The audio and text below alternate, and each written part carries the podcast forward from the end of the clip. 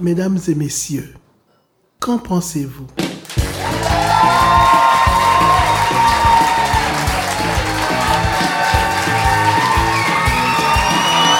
Nous sommes à la microbrasserie Le Prospecteur de Val d'Or le 23 juillet 2019 dans le cadre de la 15e édition du Frima. Bonjour, cher public. Je m'appelle Francis Murphy. Je vous présente Geneviève Bellan et Paul-Antoine Martel. C'est un plaisir de revenir ici pour un 14e épisode de Qu'en pensez-vous?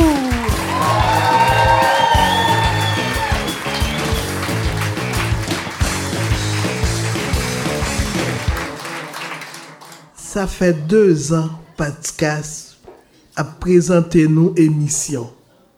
Ça nous pensait de ça. C'est notre amie Yolette qui nous souhaite un deuxième anniversaire, qui, qui nous félicite pour notre deuxième anniversaire, notre deuxième saison. Parce qu'on est, c'est le 15e du Frima, mais c'est notre deuxième. Nous, on a commencé ça exactement au Frima il y a deux ans. Bonjour Paul-Antoine et Geneviève. Allô.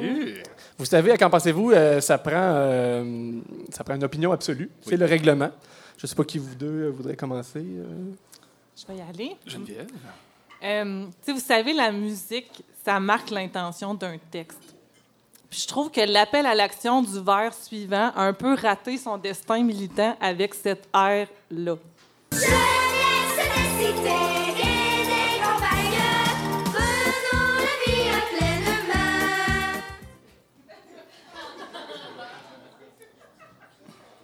On rappelle le règlement, c'est que c'est interdit de réagir aux opinions absolues. Paul-Antoine. Moi, j'aime la démocratie.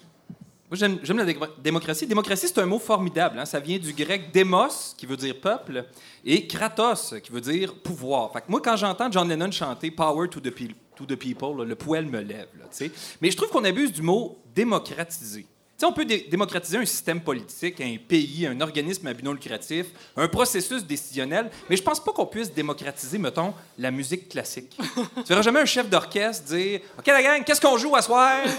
Euh, Le gars qui joue du pipeau, qu'est-ce qu'on fait? On le kick dehors ou il n'y a pas de décision qui se prenne en groupe dans un show de musique classique Fait abusons pas du mot euh, démocratiser. Moi, je trouve qu'il y, y en a plein de beaux synonymes, puis quand on l'use trop, ce mot-là, ça le vide de sa substance magique. Fait que voilà. Merci Paul-Antoine. On a une thématique de fond aujourd'hui qui est la langue. On ne l'avait pas nommée encore, mais on voit que les opinions absolues sont dans ce range-là. Et euh, je vais Range, continuer. dans ce range. Je vais aller dans le même sens. Vous savez, le pictogramme, euh, la- la- en fait, le panneau de signalisation « Attention à nos enfants, c'est peut-être le vôtre ». Moi, je pense qu'il serait temps qu'on s'attarde un petit peu à la syntaxe de cette euh, phrase-là. Ça débute ce 14e épisode qui est présenté par Paysage Boréal, dépositaire des produits Bolduc. Merci.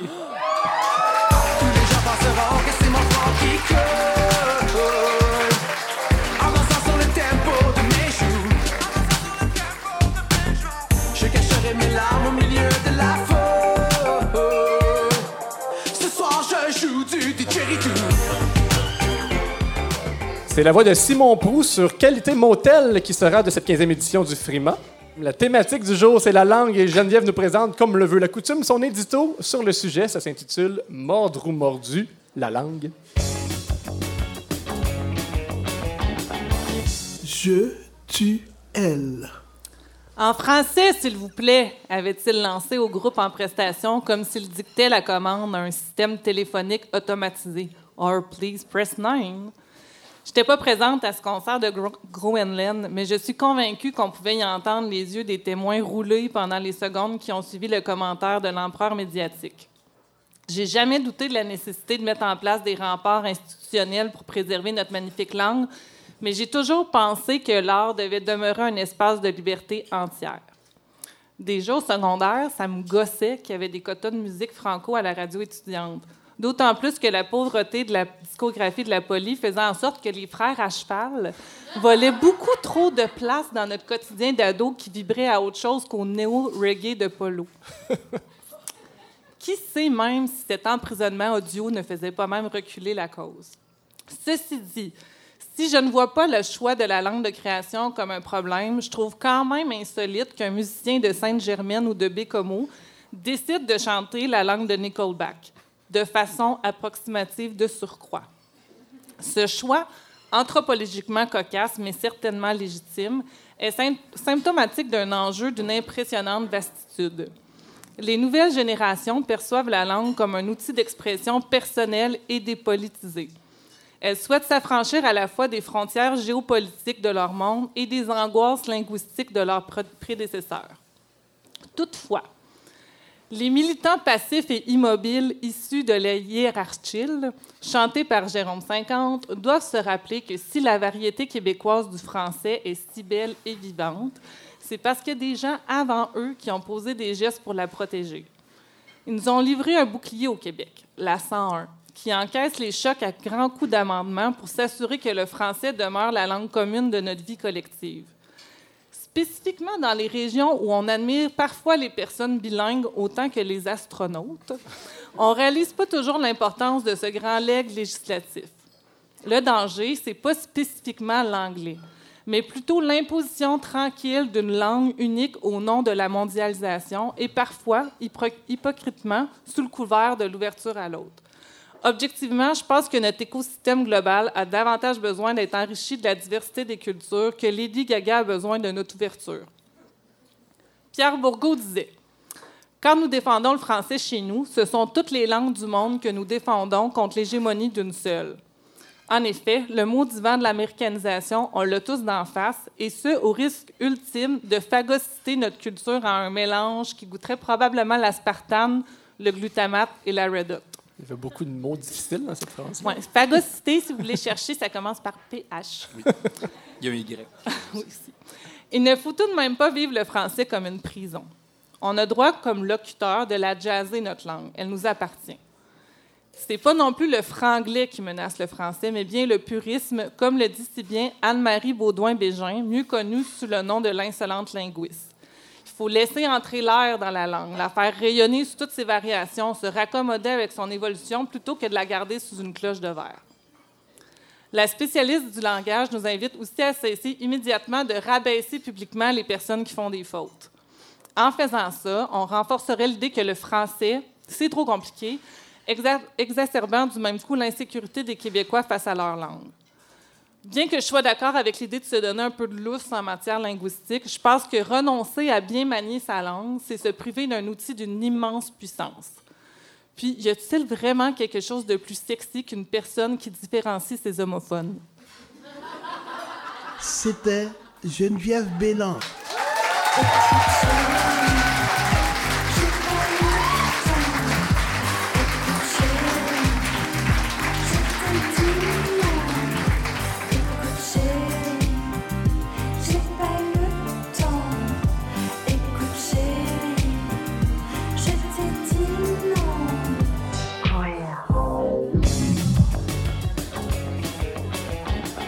La nouvelle régionale. On s'est payé des effets spéciaux euh, cette fois-ci. Depuis notre dernier épisode au Prospecteur, on a eu euh, plusieurs milliers d'écoutes, pour vrai. Depuis toutes sortes de plateformes, iTunes, Spotify, celles qu'on qu'on mentionne toujours. Stitcher. Mais j'aimerais aussi saluer la personne qui nous écoute avec Podkicker Podcast Player.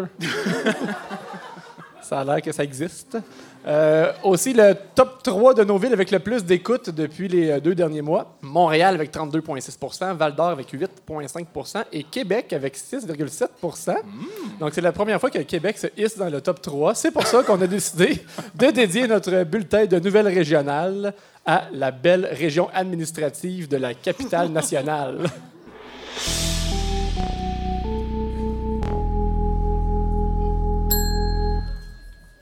Un homme en état d'ébriété retrouvé au fond d'un trou à Beauport. On ne parle pas d'une brasserie miteuse, d'une piquerie ou de Beauport même, mais bien d'un véritable trou de 3 mètres de profondeur au fond duquel l'homme de 26 ans, intoxiqué par l'alcool, s'était endormi comme dans un confortable cocon. L'homme, qui dégageait une forte odeur d'alcool, a été tiré de sa fâcheuse position par une dizaine de pompiers de l'escouade Grimpe à l'aide d'un système de cordage. Un constat d'infraction pour ivresse lui a en plus été remis par les policiers comme cadeau. Une autre preuve de la grande créativité dont fait preuve l'humanité quand vient le temps d'atteindre de nouveaux bas-fonds? Louise Fortin, organiste de la capitale nationale, a reçu un prix dans la catégorie Porteur de tradition qui rend hommage aux personnes reconnues dans leur milieu qui possèdent une somme de connaissances et la maîtrise d'une pratique culturelle traditionnelle liée à différents métiers, au conte, à la chanson, à la musique, aux arts visuels et aux métiers d'art, ainsi qu'aux coutumes et rituels. Le prix devrait être remis à nouveau dans la prochaine décennie dès qu'une autre personne répondra aux critères.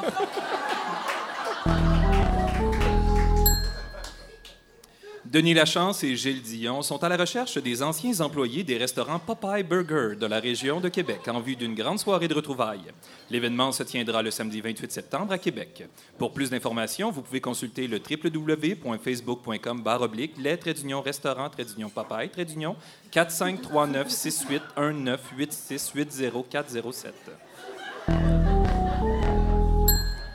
Les étudiants du Collège de Lévis sont revenus enchantés de leur séjour en Grèce. Ils ont eu l'occasion de visiter l'Acropole et son musée à Athènes, de voir le canal de Corinthe, de découvrir Mycène et le théâtre d'Épidore. Ils ont aussi visité Delphes et apprécié le majestueux temple dédié au dieu grec Apollon. Pour savoir ce qu'ils ont mangé à chaque repas également, écrivez-nous.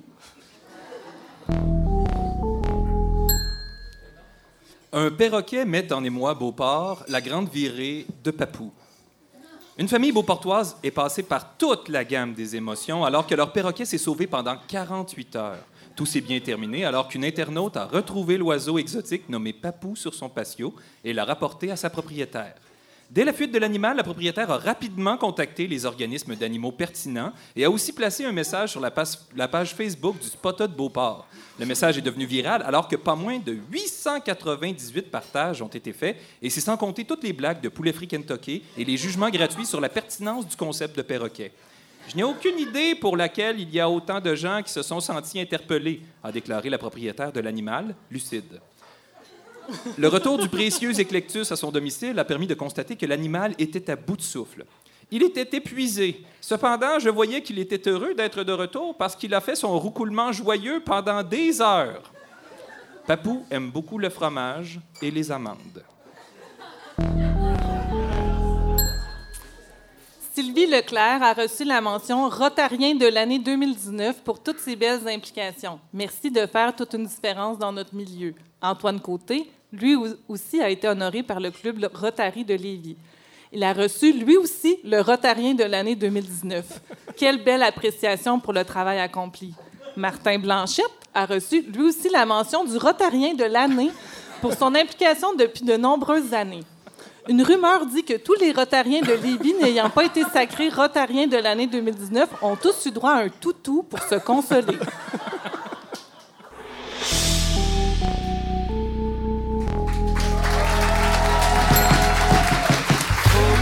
Pas travailler trop trop fort Pour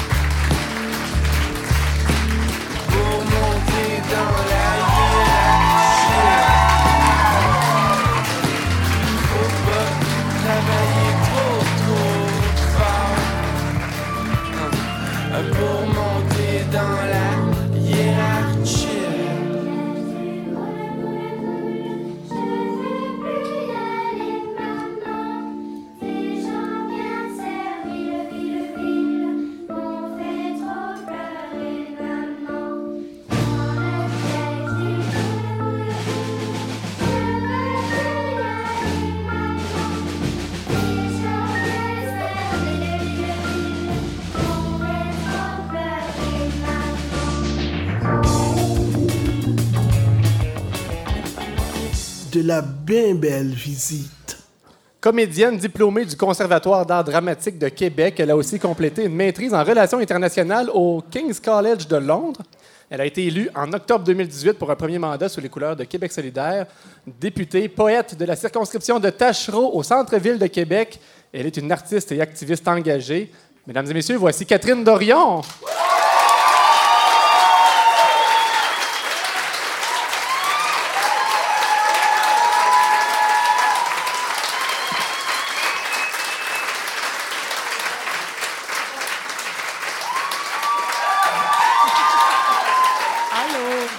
Bonjour Catherine. Salut. Bienvenue à Qu'en pensez-vous? Merci. Je ne sais pas si tu as compris le règlement, ça prend une opinion absolue pour commencer Ah, et tu vas mériter ton droit de parole. Maintenant?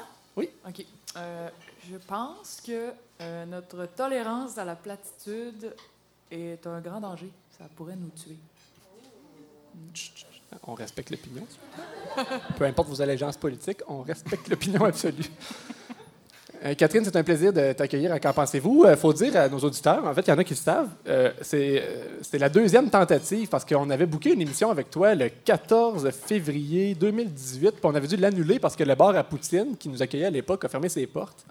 Et là, euh, à ce moment-là, on s'était parlé, mais c'était impossible de, retrouver la- de, de replacer la date parce Ouais. que tu te portais candidate, puis là, de fil en aiguille, on sait ce qui s'est passé. Ouais, ouais.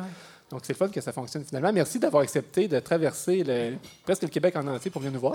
Ça me fait plaisir. Le pays. Le tout le pays. Bon, bon, ça commence. C'est Ça ça que je disais aux filles. Je disais là, on s'en va loin. là. On s'en va dans un voyage à l'autre bout du pays, là, au bout, bout, bout du pays. Là. Tu parlais pas des rocheuses, là. Non, non, non. Non, elle a dit le pays. Ouais. Donc, les gens sont curieux de savoir de quoi on va parler avec toi parce que tu as été extrêmement médiatisé dans la dernière année. Donc, on avait décidé, nous autres, en réunion de production, qu'on ne parlerait pas de ta tuque, de tes bottes, de ton poil, de ton VUS. De toute façon, ton VUS ne nous impressionne pas. Je sais pas si tu as vu sa troisième à Val d'Or. t'as as été énormément médiatisé dans la dernière année pour les bonnes ou les moins bonnes raisons. Comment est-ce que tu as appris à vivre avec ça, euh, comme entrer en politique, que ce soit si, euh, je veux dire, violent, mais si percutant que ça? Ben, je me, ça m'a, c'est une expérience concrète là. Tu c'est plus des idées puis du blabla puis des idées qui se mesurent à d'autres puis des arguments. Tu sais, souvent on pense que c'est ça la politique. Là, je me suis dit ok, c'est pas vrai, c'est pas ça. C'est un vrai champ de lutte, c'est un vrai terrain miné. C'est la, c'est ce que au Québec, à part si t'es dans un gang de rue ou de motards euh, criminels, criminalisés, je sais pas quel mot qu'il faut mettre, là, excusez les, Les motards. Hells. Mais euh, ouais, mettons, là, c'est le plus proche que tu peux aller d'une lutte politique violente. Parce que ce qui est important pour nous, dans notre société, en ce moment, c'est l'image, c'est ton employabilité, c'est ta réputation. Puis euh, quand tu te bats pour vrai, ben, puis que tu marques des points, l'ennemi va essayer de scraper ta réputation. Puis ça, c'est la politique. Là. Les gens disent la politique, c'est sale, mais c'est pas sale. C'est la guerre, c'est la lutte. Puis on se bat contre des intérêts qui sont extrêmement puissants. Si on pense qu'on va être capable de ju- juste dire nos arguments comme ça, puis les gens vont être convaincus, puis vont embarquer, puis vont tous nous laisser prendre le chemin tout seul, c'est pas ça, c'est pas vrai. tu sais. Fait que là, j'ai vraiment une expérience concrète de tout ça. Puis avec le recul, j'ai pris deux semaines de vacances, là, que j'arrive de ces deux semaines de vacances-là, je me, avec le recul, je me dis que, OK, j'assume ça, puis je trouve ça même le fun, parce que euh, ça a du sens, c'est concret, puis je deviens meilleur, tu sais. C'est de la vraie... Avez-vous mesuré, avez-vous mesuré dans la dernière année combien d'interventions médiatiques étaient pour des, des sujets ou des idées ou des, que vous vouliez défendre vraiment et, et le temps qui était consacré justement à des choses un peu superficielles comme on ne veut pas aborder ici? Je sais pas, je pourrais pas dire, mais je sais qu'il y en a eu de la bonne couverture aussi. De la couverture qui disait checker, c'est ça le fond. Tu, sais, tu vois qu'il y a des journalistes qui disent ben, je devrais essayer de, que ce soit pertinent, même si ça risque de moins cliquer, tu sais, ou euh, il y a- ça existe, mais, mais en même temps, je trouve ça pas important. Comme, comme tu sais, ta question est comme un peu pas importante parce que on veut changer. J'en poserai plus d'abord. On veut changer un monde qui est, qui est de même. Tu sais, je veux dire, le paysage dans lequel on vit, c'est celui-là. Fait que, au lieu de dire, ah, c'est de la merde, arc, c'est ça chie Québec, c'est de la merde, on n'avancera plus, tout, va chier, la planète va exploser. On peut dire aussi, c'est ça le paysage, peu importe tu l'aimes ou tu l'aimes pas, c'est là-dedans qu'il faut que tu travailles. Fait que moi, quand je vois la réaction des médias, je peux dire, ah, maudit, tu sais, 75% c'est juste pour parler de mon poil.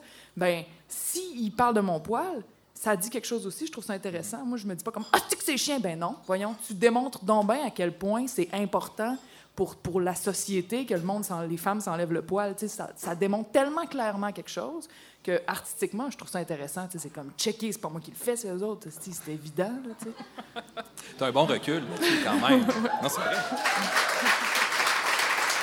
Moi, j'ai. euh, tu parlais de lutte, puis j'ai lu avec intérêt ton essai, euh, Les luttes fécondes. Même c'était c'était pour l'essai in- initialement qu'on t'avait invité euh, l'année passée. Dans- pour ceux qui l'ont pas lu, dans le fond, je sais pas si je vais bien le résumer, c'est un peu euh, même intimidant de le faire devant Non, non, toi, mais c'est comme une, une analyse comparée, en fait, euh, entre l'amour et la politique, puis qui dit qu'en fait, ce qui vient éteindre des fois les grandes passions, c'est les structures puis les moules. Ouais. Puis je sais que tu as composé toi-même ton modèle amoureux, familial que tu avais envie de vivre. Ouais. Puis au niveau de la politique, est-ce que tu- est-ce que c'est ça que tu essaies de faire, de, de la vivre à, à ta propre façon, ou, ou le, le système il est trop fort? Puis est-ce que ça vient éteindre ton engagement, comme tu le Ben, disais? ça menace, le, le Parlement, là, ça, c'en est un, une structure, puis un système, puis le Parlement, le monde médiatique, sais, la structure est tellement serrée, là, que moi, c'est sûr que mon rêve, c'est de péter le cadre. Tu sais, Je rentre là, puis je me dis, je vais faire n'importe quoi sauf ce que tu veux que je fasse. Parce que, un, c'est pas moi ce que tu veux que je fasse. Puis deux, je trouve ça zéro intéressant. Je trouve ça mortel. Ça donne envie d'arrêter d'écouter, de se désengager, de s'en aller faire d'autres choses. Donc, le système comme il est là, il attire en majorité des politiciens plates. cadrent. Le système est plate. Fait que le, le, le- ouais, des gens qui aiment ça être dans ces règles-là, tu sais. Fait qu'il faut oser y aller. Il faut qu'une gang au début qui a vraiment de la drive, malgré ce cadre-là, ose y aller pour le péter, pour ouvrir l'esprit du monde, tu sais. Vous pourriez y aller, là. Vous pourriez y aller. C'est sérieux, genre, c'est pas juste fait pour du monde tout pareil comme on voit depuis des décennies. On pourrait y aller, on pourrait à plusieurs péter ce cadre-là. Puis c'est ça que je voudrais, tu sais, que les gens me voient, moi, d'autres. Il y en a plusieurs qui ont de la personnalité, puis qui, tu sais, pas juste dans le QS, là. Puis, euh, tu sais, qui voient ça, puis qui disent, OK, moi aussi, je peux y aller. C'est pas- Tu en nommer un à la CAQ? La députée Amos, c'est cool. Moi, c'est dans ma famille, je me Ben, c'est parce que je suis pas bonne avec les noms. fait que je m'en rappelle plus. Ça prend plus de, de gens avec une personnalité, mais on- disons que ça prend aussi plus de jeunes. Ça fait des années qu'on a ce discours-là. Ça prend plus de jeunes, plus de diversité euh, à l'Assemblée nationale, puis dans toutes les instances politiques. Puis, sans vouloir ramener le, le- le projecteur vers moi, j'ai déjà été conseiller municipal pendant deux mandats, puis je me suis retiré à un moment donné parce que ça devenait difficile à concilier avec, avec des jeunes enfants, puis tout ça. Puis, on a beau marteler ce message-là, mais on a l'impression que c'est le modèle, justement, est dur à changer. Comment tu le vis, toi, cette conciliation en- euh, conciliation-là entre ton métier de député, mais aussi tous les autres projets que tu as. Tu es quand même artiste, tu as des enfants, tu as un Ouais. paquet de projets qui Mais te les enfants, euh, ça n'a rien changé. Tu sais, moi, je en- les ai en garde partagée, puis je suis dans un parti féministe avec, on est la- plus que la moitié des députés qui ont des jeunes enfants, puis on est comme, moi, quand j'ai dit à tout le monde, les soirs que, je les ai juste 50 du temps, je les aurai pas moins que 50 du temps. Je les ferai pas garder tout le temps. Fait que euh, c'est extrêmement rare que j'ai fait garder, puis j'ai juste dit ça, j'ai juste tenu cette ligne-là tout le temps. Quand ils disaient, tu peux-tu les, aller les chercher à la garderie, puis revenir à 6 heures avec eux autres ce soir pour que. Puis je disais, non, je leur ferai pas ça. Puis c'était la seule fois que ça a été essayé. C'est juste. Fait que ça se fait. Mais il faut, un, faut du nerf, il faut être capable de faire face à du monde qui ont des têtes fortes puis tout ça. Mais Eh, euh, moi, je pense que c'est- c'est par la pratique qu'on va le faire. Tu, sais, tu parles de diversité. Là. On- la diversité, pour nous, c'est comme, dans notre tête, c'est OK, euh, des Autochtones, des personnes racisées, des femmes, des hommes, euh, des gens de la diversité sexuelle, puis euh, des jeunes et des vieux. Mais la diversité, c'est tellement plus large que ça. Tu sais, quand porter un T-shirt fait que tout à coup, t'es comme quelqu'un de la diversité, là. Parce que c'est genre, non! Fait que c'est Oh être soi-même. On est, on est tous divers, là. Il y en a même qui portent des t-shirts vert fluo dans la salle. Mais tu sais, personne n'est pareil. Vu de proche, tout le monde est bizarre. Tout le monde est à part. Fait que si on arrive en politique en disant je vais enlever tous les étages de normalisation que je mets parce qu'il y a une caméra braquée sur moi, je vais juste me mettre comme tout nu, mais avec du linge, mais tout nu. Là. Puis euh, là, là, tu peux avoir de la diversité. Puis là, tu sais. euh, On s'entend qu'il y a plusieurs costumes, cravates qui sont assez vulgaires dans ce qu'ils représentent de toute façon. dans quel on- sens? Ben, moi, je, je- je trouve que c'est un, c'est un déguisement. C'est, Oui, c'est- ben, il y a quelque chose de phony là-dedans. là, Ben, il y en a qui euh, ça- y en a qui aiment ça, pour vrai. Moi, si j'avais, tu sais, il y a des- tu vois des gars là qui ont, c'est clair qu'ils ont admiré leur père en costume cravate. Ils ont un rapport affectif à ce costume-là. si tu as un rapport affectif à ce costume-là, man, vas-y, genre, exprime ça, c'est correct. Mais force-moi pas à l'avoir moi qui a pas de rapport à ça, tu sais. Mais ton collègue euh, Sol porte très bien le complet cravate. Oui, puis lui, il voit Gérald Godin, je suis sûre, dans sa tête. Comme Gérald Godin en costume cravate, il était tellement beau. tu sais. Cravate croche. Ouais, tu sais, euh, le poète, mais, mais parlementaire, puis c'est un excellent parlementaire, ça. Puis, tu sais, euh, ouais, tout le monde a ses affaires dans sa tête qui fait qu'il aime ça, avoir l'air de ci ou de ça. Le, le linge, c'est une façon de s'exprimer, puis il y a la- tantôt, on pourra parler de langue, là, tu sais, c'est une autre affaire, ça. C'est ça parce qu'on parle pas de linge qu'on a dit. Fait que... Ouais, excuse. Ah, je viens de parler de linge. Calique. Je suis désolée. Alors, ce sera tout. Je suis tombée dans le panneau. Merci beaucoup, Catherine, de te joindre à nous. Euh, ça fait euh, juste commencer cet épisode-là. Est-ce que tu acceptes de partager avec nous les segments qui suivent dans Bien ce sûr. 14e épisode? Oui. Mesdames et messieurs, c'est un plaisir d'avoir à nos côtés Catherine Dorion.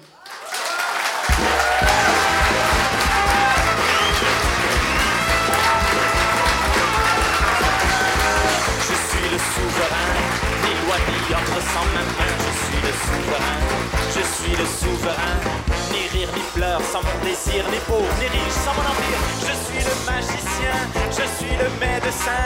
Je suis le souverain, ni terre ni mer sans ma conquête, ni balle ni fête sans ma requête. Je suis le seul drapeau, je suis l'unique refrain. Je suis le souverain, ni oui ni non sans mon avis, ni mort ni vie sans ma folie. Je suis l'enfant. Le plus jeune commence. Paul-Antoine adore jouer avec les mots. Et je soupçonne même Paul-Antoine de préférer jouer avec les mots qu'avec son corps, mais ça, on peut pas aborder ça avec lui. Moyen de faire les deux en même temps, ça implique la langue.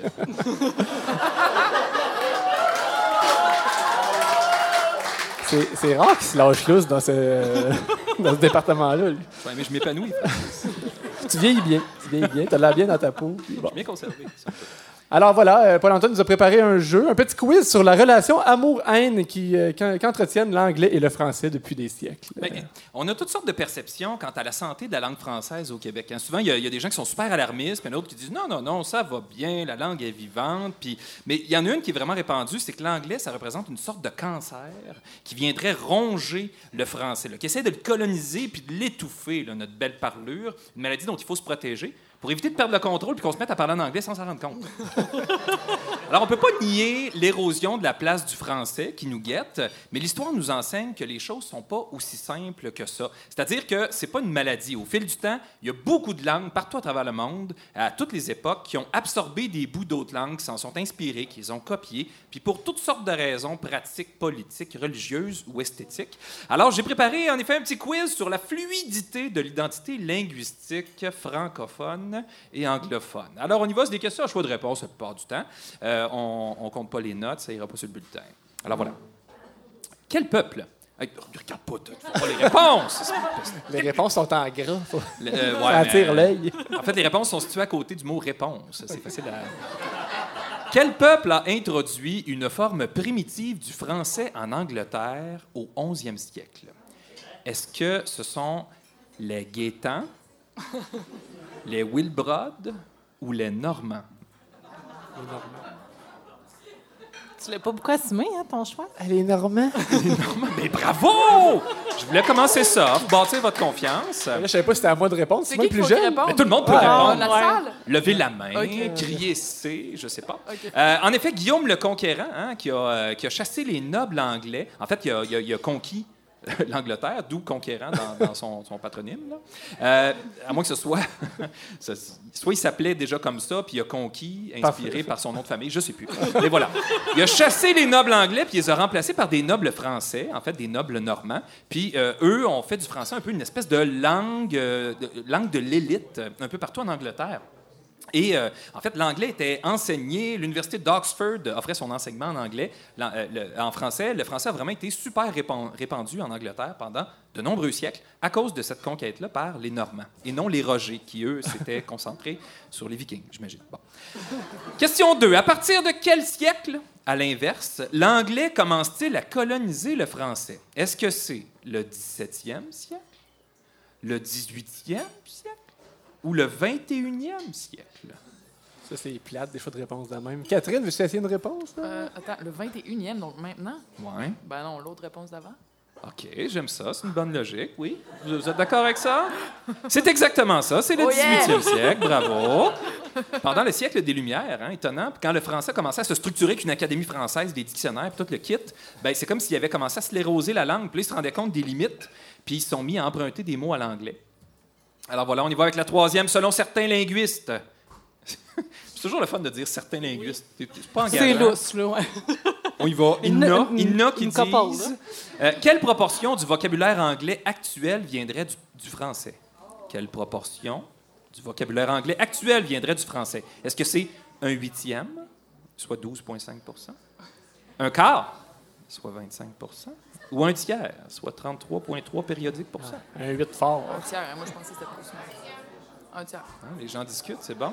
Ce serait un tiers.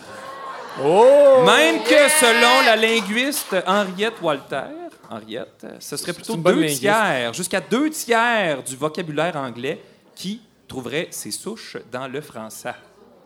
Quand même, on apprend-tu des affaires, hein? Bien, on a du fun en plus. Euh, cinquième question. Quel facteur contribue à l'effritement de l'influence du français en Angleterre? Hein, Parce que ça n'a pas duré. On ne peut pas dire que le français est tellement hot en ce moment en Angleterre. Euh, Est-ce que c'est A, la guerre de 100 ans?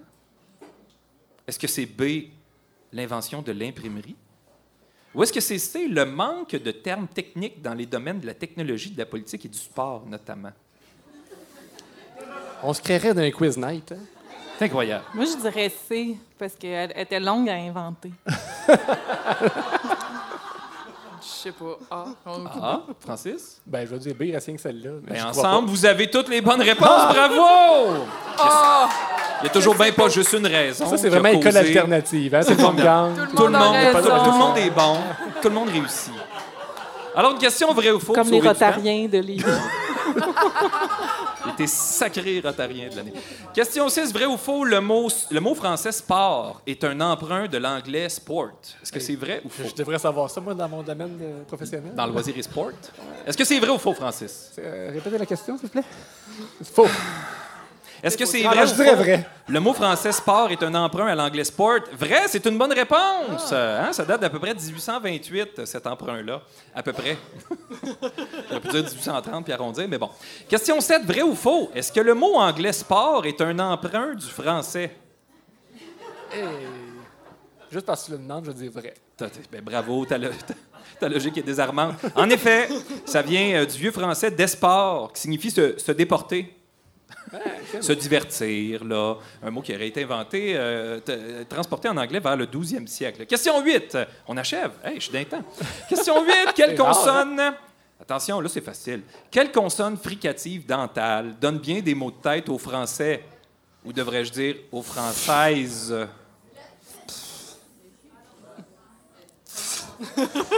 Dites-les, c'est pas, pas facile à faire sonore, hein? Le TH, le V. Le V, bravo! Ah, le, le Z! Bravo. Alors, pour le plaisir de la Chaque musique de lettre fait un son. TH fait V. Pour le plaisir de la musique de la langue, quelques autres noms de consonnes. On y va avec euh, occlusive bilabiale, affriquée post-alvéolaire ou encore l'aspirante palatale, comme dans Year. hein, on on s'en souviendra. Ensemble. OK, on y va avec euh, neuf. On y va avec un blitz. Une petite dernière, Question, là. choix de réponse avec euh, droit de réplique. Non, c'est ça. On y va. Neuf. Dites si les mots anglais suivants viennent du français. Bacon. On dit non, oui. La réponse est oui. Donc, hein, c'est encore une fois un mot qui vient du français, qui est passé à l'anglais, qui est revenu au français. C'est formidable. Le mot euh, fame. Fame. Ça vient du français comme dans fameux. Ah, fameux. Quiet. Quiet. Oui, ça vient du français comme dans inquiétude. hein? Voilà. Father. Avec sa fameuse euh, consonne euh, frictive dentale. Father? Ben, je sais pas, Kevin Parent dans sa toune. Father Father on on the, go. on the go. Ça vient Father, pas de lui? eh bien non, ça vient de l'anglo-saxon. Tape là-dedans. On y va avec le mot page. Page. Oui, ça vient du français, tout à fait. Suspense. Suspense. Est-ce que ça vient du français? Suspense? Oui. Tout à fait, comme suspens. Hey, c'est formidable, vous êtes d'ailleurs suspendu à mes lèvres. On achève. Again. Again? Again. Est-ce que ça vient du français, ça? Ça, ça sonne plus comme euh, scandinave ou viking. Incroyable, c'est du vieux norrois. Bravo! Je suis vraiment bon pour lire sur ton épaule. Ton vieux. Oh mon Dieu. Je vais me faire une petite niche de protection. Euh, beef. Oui, ça vient de bœuf, évidemment. Euh, galore. Hein, Il y a une compilation du groupe The Cure hein, qui s'a- qui s'appelle Galore. Ça signifie en abondance. Est-ce que ça vient du français? Ben non, ça vient du celtique. Et finalement, love. Se lever. non? Eh bien non, ça vient de l'anglo-saxon, mesdames et messieurs. Alors voilà, vous en savez maintenant plus sur la fluidité des échanges entre le français et l'anglais. Catherine, ça a été lequel ton apprentissage préféré? Je sais pas. J'ai oublié. Tu peux tous les citer en chant. Euh, J'étais en vacances, là. J'ai une très courte mémoire à, court terme, long terme. en. Tant mieux, tu vas oublier cette chronique. Bon,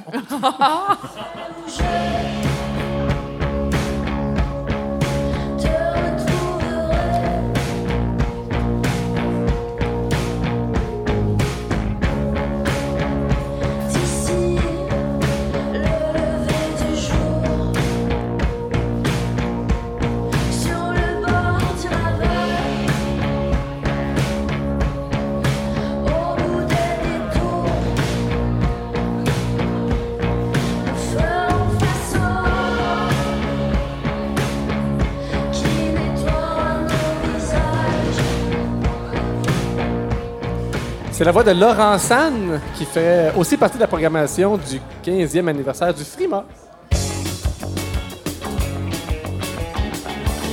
Programme de soutien aux finissants en sciences humaines, profil individu. C'est un long nom de segment, ça, Catherine, on est au courant. C'est pour ça qu'on a demandé à notre narratrice de faire l'acronyme aussi. OK, OK. Le P S F S H P I. Ça nous permet de sauver beaucoup de temps. On, sauve du temps grâce à l'acronyme. En fait, c'est une chronique euh, pratico-pratique là, parce qu'on s'est rendu compte que notre auditoire était très, très, très euh, instruit, avait peu de capacité manuelle. Donc, on donne des petits trucs comme ça euh, euh, à travers cette chronique-là. Et, euh, et c'est à moi qu'incombe cette tâche-là parce que je suis le moins scolarisé du groupe. Ah, bravo. Mais c'est en voie de changer. Là. J'ai, commencé une maîtrise, puis Ah, on bon. va te les torcher, ces deux-là. Deux sessions de fête, 18 crédits. Hein? 40% c'est mon gros thermomètre dans ma chambre à coucher. Ça s'en vient. Très bonne moyenne générale. Collants. Donc, la chronique aujourd'hui s'inspire d'un événement d'actualité qui t'a sans doute beaucoup marqué, Catherine. Le 9 juillet dernier, le crucifix a été retiré du Salon Bleu de l'Assemblée nationale. On a beaucoup parlé de ce que ça évoquait euh, au point de vue euh, symbolique, mais très peu de ce que ça représentait au, au- du point de vue pratico-pratique. C'est une tâche manuelle, aller enlever un, un crucifix. D'ailleurs, une vidéo qui existe. euh, Oui, c'est ça. Pas mal tout le monde a vu la vidéo. De, ça dure une trentaine de secondes. Ça a passé dans tous les médias sur Internet. On voit un homme aller décrocher le crucifix et sortir de la pièce. En fait, il entre dans le champ. Je sais pas si je peux le décrire rapidement. Peut-être. Il entre dans le champ, il porte des gants, l'escabeau l'attend. Donc, il, il s'approche, grimpe à l'escabeau, empoigne le crucifix, le décroche, descend prudemment de, de l'escabeau, puis il va le disposer dans une boîte qui était sur une petite table prévue à cette fin. Et l'homme a fini sa tâche, il, fait juste quitter l'endroit. Puis La rumeur dit qu'il est allé puncher. Et tous ceux qui annonçaient l'apocalypse, on attend, on attend voir si l'apocalypse va arriver, puis finalement, non. Mais c'était un peu solennel, là, c'est ça? C'était comme un genre de cérémonie. C'est là. extrêmement solennel. Ouais. Moi, je me suis intéressé beaucoup à l'aspect euh, santé-sécurité de cette euh, démarche-là. Parce que cet homme-là, là, Ben, on s'attache à lui. là. Oui, il s'attache, puis on ne sait pas quelle sorte de risque il a encouru lui, pour aller euh, faire cette tâche Est-ce qu'on savait c'était qui? Non. Je sais pas, tu sais, c'est... pas- Mais tous les matins, chaque fois qu'on commence au Parlement le matin, il y a comme un- quelqu'un dont la job, c'est de venir porter sur une table au milieu de tous La les masse. parlementaires une masse. Est-ce Oui. que qui sait ici c'est quoi la masse? Oui. Pour le président. OK, levez la main ceux qui le savent. OK, ils sont genre, hey, il y a du monde qui. Pour les gens qui Mais moi, je en le savais pas avant d'être peu élu. Il y a genre mains. 10 personnes à Val d'Or qui savent c'est quoi la masse euh, dans ce bar. Je trouve ça vraiment super. Oui, vous êtes très instruits. On a un club politique, on jase des sais, c'est comme le sceptre d'Autocar dans. Tintin. Là. Mais il Ben, est gros en C'est ça. C'est la même affaire. C'est un gros truc en or avec une couronne au bout. Puis il vient déposer ça en avant de manière très, très. Tu sais, je regarde ça des fois, puis je suis OK, on, on se prend au sérieux. Mais c'est sûr que c'est lui. C'est chargé de sens, on sait juste pas lequel. t'as tout à fait raison, c'est exactement ça. Fait que dans ma quête de santé et sécurité, j'ai décidé de rencontrer un spécialiste en cette matière. Euh, Monsieur Luc Saint-Saëns est conseiller en santé et sécurité pour la ville de Val-d'Or. Oui. Donc, je l'ai interrogé la semaine C'est un dernière. fidèle de l'émission qu'on salue. Oui. Salut. Donc, euh, j'ai demandé toutes sortes de choses à Luc. Je voulais savoir, premièrement, si- s'il existait des règlements, des lois qui encadraient ce genre d'intervention-là. Donc, euh, c'est ça. En fait, tout ce qui est travaux en hauteur, oui, il y a différents articles au niveau du règlement de santé et sécurité du travail. D'un, il y a des angles à respecter pour l'escabeau. Il y a des types d'escabeaux qui sont nécessaires, euh, des, des grades 1, grade 2, grade 3. Au moment où tu travailles en hauteur, ben là, tu as besoin d'avoir des bottes à cap, gants de travail, Je sais pas si vous avez bien entendu, mais il a parlé de bottes à cap. Puis moi, ça a éveillé quelque chose chez moi, parce que je me suis rappelé la vidéo de l'Assemblée nationale. J'ai dit, Hum, cet homme-là, dans son complet cravate, ne semblait pas porter de bottes à cap. Clairement pas. Des, des bottes à embout d'acier, qu'on devrait dire. Euh, et là, j'ai dem- j'ai demandé justement à Luc s'il y avait comme. Y a-t-il des exceptions? Est-ce que ça peut. euh, bon. Pour certaines places, ça peut être simplement un soulier de sécurité. La différence entre la botte et le soulier, c'est que euh, si on va être en, en terrain vague, quoi que ce soit, ça va prendre un support pour la cheville. Mais si on est toujours sur du plat, mettons comme dans l'atelier mécanique, tout ça, a des endroits qui vont euh, accepter le, le soulier de sécurité. Mais, qu'est-ce qui peut tomber sur le bout des orteils? Le crucifix, probablement. J'ai résumé ça par Mais il Jésus. n'y a pas besoin de, de harnais. Moi, j'avais suivi, euh, quand je travaillais chez Norbord, une, une formation. Puis a- après... était à moins de 3 mètres, c'est ça? Ah. Ben, puis il- il m'a dit ça, Luc. J'ai pas regardé l'extrait, mais c'est moins de 3 mètres. Puis euh, sinon, ça prend un harnais, puis en tout cas, tout ce que ça implique. Là, Ça- j'ai ça j'ai aurait réécouté la la vidéo, puis là, je la patente, le 3 mètres est borderline. Je pense que l'escabeau a plus que 3, mais il monte pas en haut de l'escabeau. Non. que, euh, faut jamais monter sur la dernière marche, c'est écrit dessus. Mais euh, Catherine, ah oui, c'est vrai, t'as raison. hein. Ah oui, oui, on monte toujours pareil. Catherine, Avec le le- saut de peinture entre les deux pieds. Catherine a soulevé un bon point au niveau du- du- euh, de ce qui pourrait tomber. Je me suis demandé, est-ce que c'est pesant, ça, un symbole religieux? C'est sûr, euh, au sens figuré, c'est impossible à évaluer, là, mais au sens propre, C'est lourd de sens. c'est ça. Donc, euh, est-ce qu'un homme seul dans un escabeau peut accomplir cette tâche-là? Est-ce que ça aurait dû être fait en équipe? Euh, Pour le poids, c'est pas au niveau de la loi de santé-sécurité, mais par contre, c'est au niveau du Code canadien de santé-sécurité qui euh, va émettre des recommandations. Je pense que c'est entre 70, 100 livres par personne maximale. Bon, on s'entend qu'il y en a qui sont pas capables de le lever non, plus. je sais pas pourquoi il me regardait en, en disant ça. là. Mais c'est toi qui as posé ces questions-là? Oui. Puis tu faisais comme si, je veux dire, comme si tu étais vraiment, vraiment, tu trouvais ça full important la sécurité au travail. Ah, ben, il, il connaît le ton de l'émission. OK, OK. C'était honnête. OK, je. Hey, Je mais, pensais euh, que c'était fait passer pour un genre d'obsédé de la sécurité. Non, non, mais la fois, j'ai la fois, j'ai sa fait ça avec un plombier, c'était vraiment bon. Mais euh, parenthèse, j'ai reçu un message texte de Luc Saint-Saëns hier qui Oui. me dit, euh, ça commence en disant J'ai discuté de l'entrevue qu'on a fait avec la directrice des ressources humaines ainsi que la directrice générale de la ville. Puis là, j'ai vu comme l'aperçu dans le message sur mon téléphone. J'étais, boy, là, on pourra pas les utiliser. Tu sais, grosse affaire compliquée finalement. Puis la fin du message, c'est Puis c'est correct, euh, tu peux mentionner euh, mon employeur. On parle de la DG Bah, qui a joué dans notre pub. là. Oui, c'est ça, exactement. Ouais, d'Or, Qu'on hein. salue. Euh, le, le- bon, c'est ça, le poids, c'est une chose. Il y a aussi la taille, c'est important de se préoccuper. là, Est-ce qu'on devrait être deux personnes? Parce que ça peut être léger, mais si c'est vraiment de grandes Ah, dimensions. mais lui, il bon. ne savait pas comment il pesait le crucifix? Non, non, mais c'est sûr que c'est pas plus que 70 livres. Tu allé faire des discussions. Peut-être des évaluateurs. Mais c'est ça. J'imagine qu'à l'Assemblée nationale, il doit avoir ça dans un registre quelque part, là, comment ça pesait, là, cet objet-là. Mais il était pas tout seul. Jésus était là. Jésus est toujours là. comme, comme on dit, là, il est omni. Bon, après ça, une autre affaire. Je sais pas si vous avez euh, remarqué dans le premier extrait, Luc Saint-Saëns disait aussi que ça prenait des gants de travail. Puis dans la vidéo, vous avez remarqué? Oui. Des gants blancs. Ouais. Hmm, c'est pas fait des que- gars de travail. Ben, c'est ça, j'ai demandé à c'est- travaillait. C'était des gants de baptême. La sécurité, ben, c'est ce qui va apporter une protection au niveau des mains, mais c'est en fonction du risque. Il y a une norme CSA qui est une norme de sécurité qui va dire, bon, mettons, s'il y a des risques de coupure, ça va être un gant nitrile. Si des matières dangereuses, ben, c'est des gants à longue manche. Fait qu'on voit que le, le degré de risque dans ce cas-là, j'ai demandé, mettons, un crucifix, c'est quoi le risque? Peut-être une écharde, là, mais c'était pas. euh, Les clous. les vieux clous rouillés qui datent de 2000 ans. Peut-être la contamination par le sang, je sais pas. Sinon, il y, avait un, un- quelque chose qui a popé après, dire Ah, c'est peut-être pour ça les gants. Tu sais, à la limite, peut-être avoir des gants pour l'adhérence, quoi que ce soit, mais sinon, je pense plus que c'était euh, autre que pour la santé. Comme quand on déménage avait- des électros, là, on prend des petits gants Robert. Non, c'était pas ça. Non? Il y avait clairement pas une couche de, de, de petite grip. C'est vraiment juste pour le symbole et le respect, euh, je pense, le gant blanc, c'est ça. Moi, ça ferait le tour euh, de l'aspect santé et sécurité.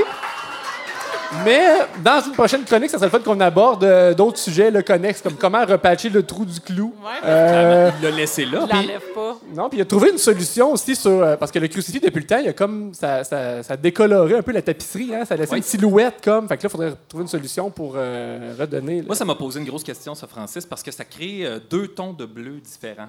Puis là, quand tu choisis de repeinturer, est-ce que tu choisis le ton qui était derrière Jésus ou le ton ambiant? Puis ça, je- ça m'a ça m'a un petit peu, euh, un petit peu question. perturbé. Je sais pas si c'est l'occasion en chambre de poser la question à François Legault. Oui, OK, je vais faire ça. Je vais essayer de... Oui, OK. Mais il le met dans une boîte. Moi, je me demandais juste si c'était une boîte custom, euh, vraiment faite pour l'événement ou s'ils vendent des boîtes. tu sais, euh, Achetez-vous une boîte pour cacher votre, euh, votre crucifix, je ne savais pas.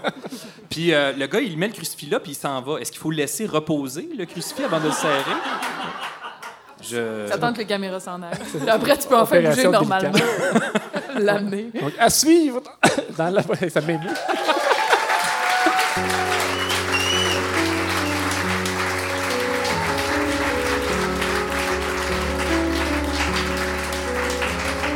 Aimes-tu ça le piano, euh, Catherine? Ouais. Ça te rappelle-tu ma- Jean-Martin Hossan un petit peu? C'est- tellement libre. Hein? Mais ça devient intense comme lui. Ça, c'est Jean-Michel Blais. Ah. Checkez bien. Là, il y a une petite twist Jean-Martin qui s'en vient. ouais, Jean, Jean-Martin. Ah. Ah.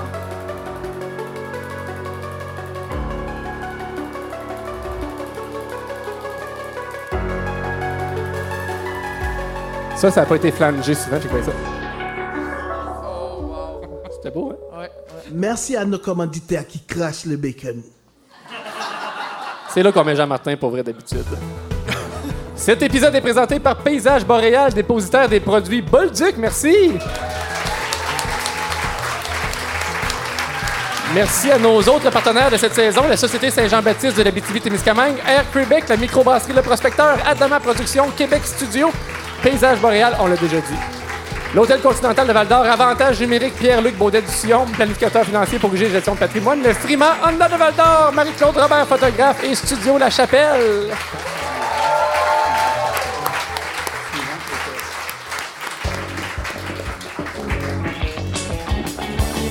Qu'en pensez-vous? C'est notre discussion euh, centrale de l'émission. Geneviève, aujourd'hui, on voulait parler de la langue, mais là, c'est vague comme sujet. On va, j'imagine, euh, se recentrer sur quelque chose. Oui, mais euh, PA l'a un peu amené tantôt. Il y a deux camps. Ben, il y en a peut-être plus que deux, mais il y a, tu d'un côté les, les angoissés linguistiques qui ont l'impression que le, fr- le franglais est en train de détruire la langue. On dit linguistique. Qu'est-ce que j'ai dit? Linguiste. Non. Il n'y a pas de O. En tout cas, c'est pas grave. Continue. Fait que tu fais clairement partie de ce camp-là.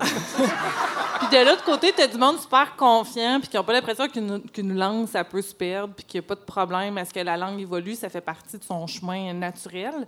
Puis dans le fond, la question qu'on veut se poser aujourd'hui, est-ce que le français est vraiment en danger? C'est léger. Mais, tu sais, je peux te parler? Ben, c'est le temps. C'est exactement Non, ça que tu as à chut, faire. chut, on aimerait ça jaser entre nous autres. Non, mais tu sais, on dit genre, on voudrait pas que le français se perde. Ceux qui disent on veut pas que le français se perde, souvent, pas tout le monde d'entre eux, mais souvent, ils veulent qu'on parle une autre langue que celle qu'on parle. C'est comme, il faut que notre français reste tellement beau que cette langue-là qu'ils veulent qu'on parle puis qu'on perde pas, non seulement est perdue, mais on l'a même pas. Genre, c'est pas notre langue, elle est pas à nous, elle- on l'a pas. Fait que pourquoi tu veux pas perdre ça? Ça- on l'a même pas. Je veux dire, tu sais, essaye donc de garder quelque chose qu'on a. Ouais, ben, pff, là, c'est long, là. Mais garder quelque chose qu'on a, juste là, il y a un débat. Parce que euh, j'en parlais avec l'autre fois, ben, pas Antoine Geneviève, mais je t'ai inclus dans la discussion, Catherine. On dirait des fois, je me. Je me puis c'est pas euh, volontaire tant que ça, mais je me, trouve conservateur. Quand il est, dans la vie, non, mais quand il est sujet de la langue, là, oui, des fois, on dirait que quand on parle qu'on change quelque chose, qu'on change l'orthographe des mots, euh, j'ai l'impression que c'est comme si on régressait. Mais en même temps, quand je l'analyse, après, je dis pourquoi ce serait si grave que ça, mais je sais pas comment me positionner là-dessus. Mais des fois, ça peut t'enrichir d'accepter des nouvelles choses. Tu te sens déstabilisé, puis peu à peu, tu sais, comme la nouvelle orthographe, j'aimais pas ça au début. Parce qu'on s'était tous forcés à l'apprendre comme ça, puis maintenant, on l'écrivait comme ça. Puis là, ils ont facilité un peu ça. Puis, Colin, euh, je me suis, mon, mon livre, Les luttes fécondes, ils l'ont écrit dans la nouvelle orthographe. Au début, j'étais là. Puis là, en, en relisant des bouts, puis tout, j'étais comme, ben, dans le fond, c'est quoi le problème? Tu sais, c'est plus logique, c'est plus, ça va être plus facile à apprendre. C'est, tu sais, c'est- Ouais, quand les humains vivants en ce moment vont être morts, sera Ouais, plus un enjeu. c'est en un attachement. Je on parlait d'attachement affectif tantôt. C'est pas grave. On est attaché à des choses, mais si personne d'autre que toi l'est, tu peux pas imposer à tout le monde qu'il soit autant que toi. Tu sais, quand tu lis des récits de Jacques Cartier, mettons, ou de Samuel de Champlain, tu sais, Quand, Ben, quand ça arrive, la langue a... Toi, tu fais ça, mais les gens ne lisent pas des récits. Des fois, je lis des récits, mais ça m'est arrivé de le faire, mettons, tu sais, puis tu te dis, la langue a vraiment beaucoup changé, puis honnêtement, j'en suis enchanté parce que c'était comme un peu complexe, mais c'est normal que ça évolue, mais c'est normal aussi que ça, ça vienne nous chercher puis que ça nous heurte un peu, mais ça peut évoluer dans plein de sens. Tu sais, ça, c'est Ouais. des corrections orthographiques qui sont faites, c'est enlever des S au milieu de certains mots, puis inventer l'accent circonflexe, par exemple. Mais euh, je sais pas, euh, j'écoute euh, des kids parler, puis là, je me sens vieux parce qu'il y a vraiment une utilisation de mots anglais qui Ouais. me semble n'était pas présente il y a 20, 25 ans quand moi-même j'étais Imagine comment l'industrie du clavier d'ordinateur aurait la vie bien plus facile aujourd'hui si on avait gardé les ES à la place de l'accent grave. Mais tu sais, c'est ça, il y a l'évolution de la langue, puis il y a la possible disparition de la langue. C'est vraiment différent, Ouais. tu sais. Puis Ouais.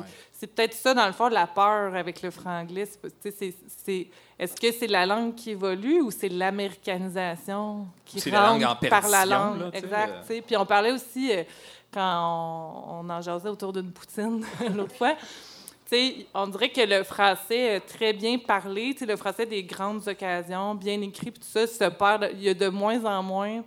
En fait, c'est comme si le français oral de la rue était de plus en plus présent. Est-ce que Mais je ça, suis pas sûre, moi, parce que en même temps, ça, oui, peut-être dans des espèces de, de zones très officielles ou de professeurs, mettons, qui tout à coup va parler un peu plus cheap, ou moi, comme député, qui parle de même, tu sais, puis on s'attend à autre chose ou d'autres. Mais tu sais, en même temps, la plupart du monde, tu mis devant un micro, puis là, ils parlent à plus que cinq personnes en même temps qui les écoutent.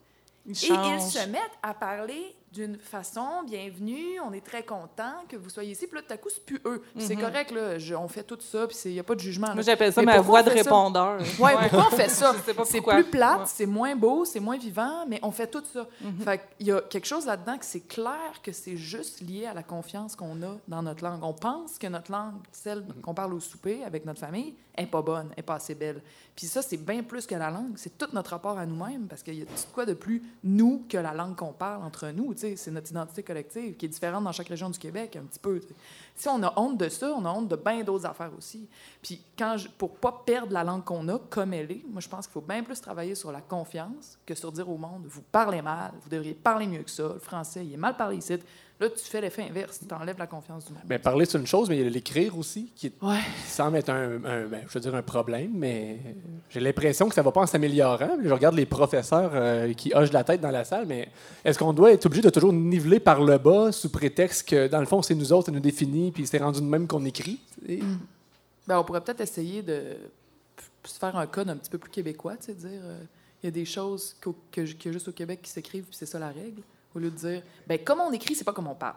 Vous apprendre à écrire, c'est pas comme tu parles, c'est une autre langue. Ça, ils ont ça aussi en Suisse euh, alémanique. Ils apprennent à écrire en allemand, mais ils parlent pas tout à fait l'allemand qu'ils écrivent. Fait qu'ils sont un peu tout foqués, un peu comme nous. Je trouve ça fascinant, la langue, puis j'aime... J'allais dire, j'aime, le fait qu'on s'est approprié peut-être un peu plus notre langue. Dans, dans les années 60, on dirait qu'on a accepté peut-être un peu plus euh, la façon dont on parle, puis on, on le remarque. euh, Moi, j'aime euh, l'émission, par exemple, l'émission Radio-Canada, Aujourd'hui l'Histoire. Ils présentent des extraits d'archives. Quand c'est dans les années 60, tu te dis, mais ils viennent de quel pays, ces gens-là qui parlent? C'est tous des Français, mais ils parlent pas comme des Français. C'est comme une... Tu, tu disais tantôt, c'est comme une langue inventée. Puis, à un moment donné, tu arrives dans les années 70, puis là, tu sens qu'il y en a une couple qui était comme des anciens hippies qui se sont pognés une job à Radio Cannes, puis qui se mettent à parler euh, plus humain. Ouais, peu. fallait pas que leurs amis rient d'eux parce qu'ils étaient rendus à Ouais, Radio-Canada qu'ils exactement. parlaient en Mais ils étaient quand peu. même à Radio-Canada. Fait que, Ouais. ils, ont, ils ont quand même euh, changé ça un peu. Je, je, je sais pas, il y a. il y a- il y a- puis on, on en parlait aussi. on fait beaucoup référence à nos anciennes conversations, mais il y a une beauté dans la langue aussi, dans bien la manier. Puis oui, à l'oral, euh, souvent on coupe au plus court. On va, euh, tu sais, le but, c'est de communiquer de façon instantanée. À l'écrit, il y a une construction qui se fait, puis il y a- a- sans qu'il y ait une volonté esthétisante, mais je sais pas, il y a, il y a- je sais pas. Ben, moi, je pense que t'as pas. tout- Ben, je veux dire, je suis pas tout à fait d'accord dans le Ben, sens c'est- où. Ben, qui a raison dans la vie, on le sait pas. Mais je veux dire, euh, tu sais, il y a. Tu écoutes du monde parler, là, qui n'ont pas appris à écrire à l'école, mettons, là, ou qui écrivent tout croche, qui font plein de fautes, par exemple. Mm-hmm. Puis leur langue est comme pleine de défauts, entre guillemets. Mais tu sais, puis Pierre Perrault en a déniché des tonnes de gens comme Ah, ça, du monde que tu écoutes, puis ils maîtrisent leur langue, ils maîtrisent la langue de leur coin de pays, qui est du Québec, là. Euh, comme ça se peut pas, là. Ils te font voir des images, ça pète dans ta tête, c'est un show, là, quand ils parlent. Tu vois tout, tu sens tout, il y a de la musique dans leur... Tu sais, tout est là, là. Ils- eux autres, c'est des experts de la langue, ils sont juste talentueux. Ils l'ont pas appris à l'école, ils l'ont... Puis c'est pas... Ils vont pas dire le mot qu'il y a dans le dictionnaire. Bref, elle peut être considérée comme super imparfaite, mais tu comprends, c'est Mhm. un artiste euh, virtuose. Tout à fait. Tout à Fait que, fait que donc, on, on, est, on va dire des fois, la langue, on devrait bien l'apprendre parce que c'est tellement beau, quelqu'un qui maîtrise bien la langue. Mais moi, je pense que quelqu'un qui maîtrise bien la langue n'a pas besoin d'être allé à l'école. Comprends-tu? Oui, tout à fait, tout à fait. C'est, c'est- c'est un talent que tu as, puis tu... Ça dépend, c'est quoi qu'on entend par maîtrise de la langue? Est-ce que c'est la maîtrise de l'orthographe ou la Ouais. maîtrise de l'expression? Exact, C'est- c'est ça. Ouais. Bon, Ben, savoir t'as raison, moi, communiquer, en fait, l'important, c'est de bien savoir communiquer. Oui, C'est ça, exact. c'est Ouais. l'important. On a de la misère, des fois. ça, ça. Ça, c'est une menace aussi. On Oui, a un oui. qu'on a de la misère à se parler, euh, de la misère à débattre, on a de la misère À à, pas être fru. à être gentil. Alors, à suivre dans le segment cochonnerie tout à l'heure.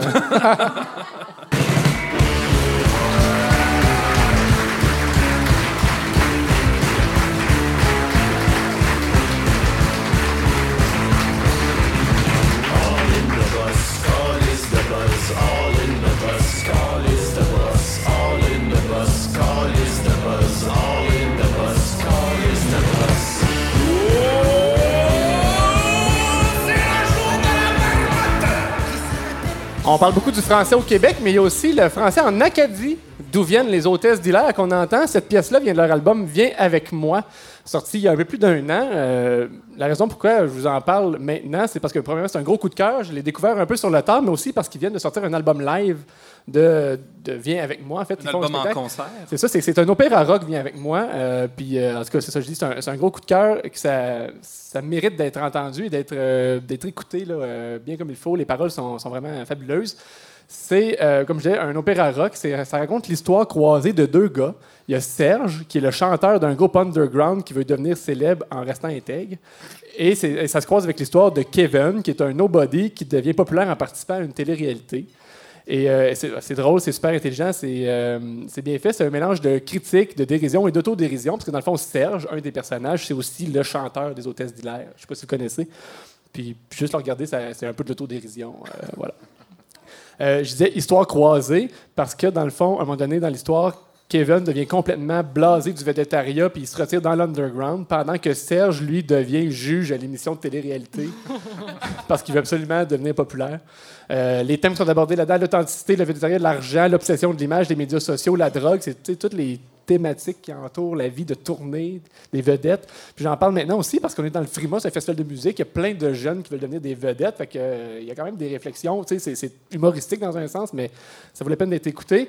Euh, je sais pas euh, quel style de musical vous aimez, mais dans le fond, là-dedans, à la base, euh, les Hôtesses d'Hilaire, c'est rock alternatif, très progressif, mais dans cet album-là, il y a des emprunts pop, disco, folk, parce que dans le fond, il essaye de, justement d'aller jouer un peu avec le fait de se prostituer pour euh, créer des beats, puis s'assurer que ça va être viral, puis c'est vraiment bien amené, puis on se met à aimer les affaires qui sont censées être kitsch.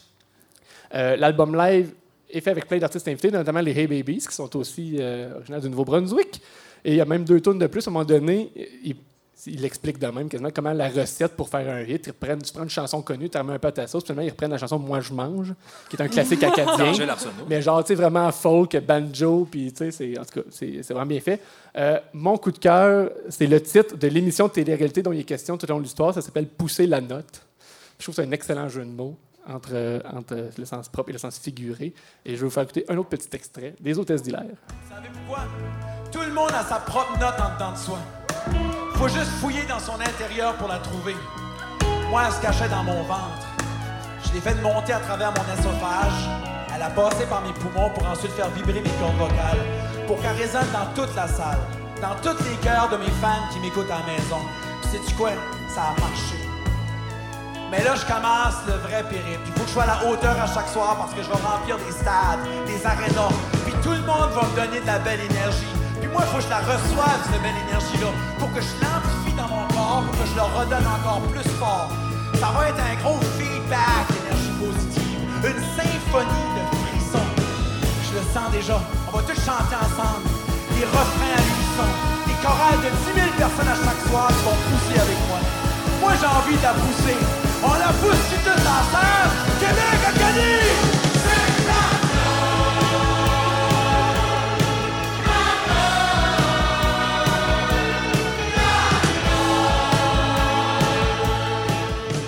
T'as envie d'appeler puis voter pour Kevin? hein?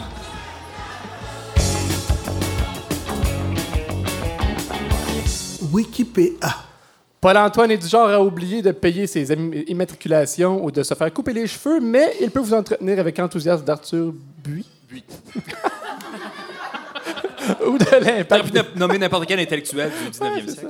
C'est des gens que je connais pas. Ou de l'imp- mais ça s'en vient, hein, maîtrise, euh, Ouais, ben tout. Ou de l'impact de la fonte des glaciers dans le quotidien des gens de la témiscamingue Toutes sortes de sujets comme ça qui. euh, un petit trouble mental, une petite dysfonction. Oui. Ouais. Mais ça fait notre bonheur parce que ça lui permet de faire sa chronique Wikipédia, dans laquelle il peut passer n'importe quel sujet dans son filtre analytique pas possible.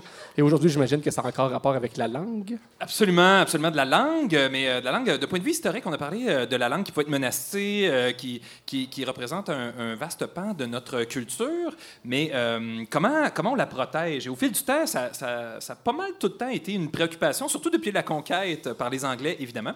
Avant ça, on se questionnait pas trop sur la langue française, on la parlait, on se contentait de ça. Alors, euh, ben voilà, je voulais vous, euh, vous apporter euh, quelques jalons historiques. Je vais les effleurer à peine, juste assez pour vous donner le goût de creuser par vous-même. Hein? Parce que vous êtes capable, la gang. Juste à interroger Google ou rendez-vous dans une bibliothèque. C'est un endroit où il fait bon se perdre. N'hésitez pas. Alors, vous, allez, vous allez voir, je vais ramener des éléments là, qui sont enfouis dans le fin fond de votre cerveau. Votre cours d'histoire, peut-être secondaire 4 ou 5, là, je ne sais pas trop quel âge vous avez. Alors, on y va. On commence en 1792, euh, chers amis. Oui, je vais là. Tout à fait. Euh, depuis la conquête euh, de la Nouvelle-France, là, OK, euh, le, le paradis perdu de Mathieu Bock-Côté, là, les, les grandes lois qui définissent le statut de la colonie. Là, et ça touchait pas la langue, mais plutôt la religion. C'était ça qui était l'aspect important, c'est ça l'aspect qu'on tentait de, contrôler euh, chez les Anglais. Bien que la langue de l'administration, c'était vraiment l'anglais. Là. On parle de la proclamation royale de 1763. Après Plaine d'Abraham, qu'est-ce qu'on a fait? Il y a eu la proclamation royale qui a dit à cette heure, ça va se passer de même, gang. Now it will happen this way, euh, les amis. Euh, ensuite de ça, il y a eu l'acte de Québec en 1774. On sentait la soupe chaude, les Américains s'en venaient. Il a fallu qu'on vote toute une série de mesures, encore une fois. Fait qu'en 1791, là, je rendu en 1791, j'ai reculé d'un an. L'acte constitutionnel établit une chambre d'assemblée élue, une des premières hein, ici en Amérique du Nord. On débat longuement du droit des députés francophones d'utiliser la langue française euh, euh, dans leur communication. Mais le gouverneur, il tranche puis il dit que l'anglais, c'est la langue officielle. Mais le français peut être utilisé comme langue de traduction. Il est assez magnanime de ce côté-là. Les députés francophones, majoritaires et euh, visiblement coquins, se vengent en faisant élire un président d'assemblée francophone. voilà. Douce vengeance. Fait que là, ça continue comme ça pendant quelques années, jusqu'à ce qu'il y ait la rébellion des patriotes, évidemment. Bon, il était majoritairement francophone, mais il ne faut pas oublier qu'il y avait aussi des anglophones là-dedans, parce que c'était pas une question de langue ou d'identité, c'était vraiment une question de principe et de responsabilité du gouvernement. On voulait que ça arrête, que ce soit le gouverneur qui décide tout, ou l'armée, les nobles, et que la Chambre d'Assemblée ait peut-être un peu plus de pouvoir.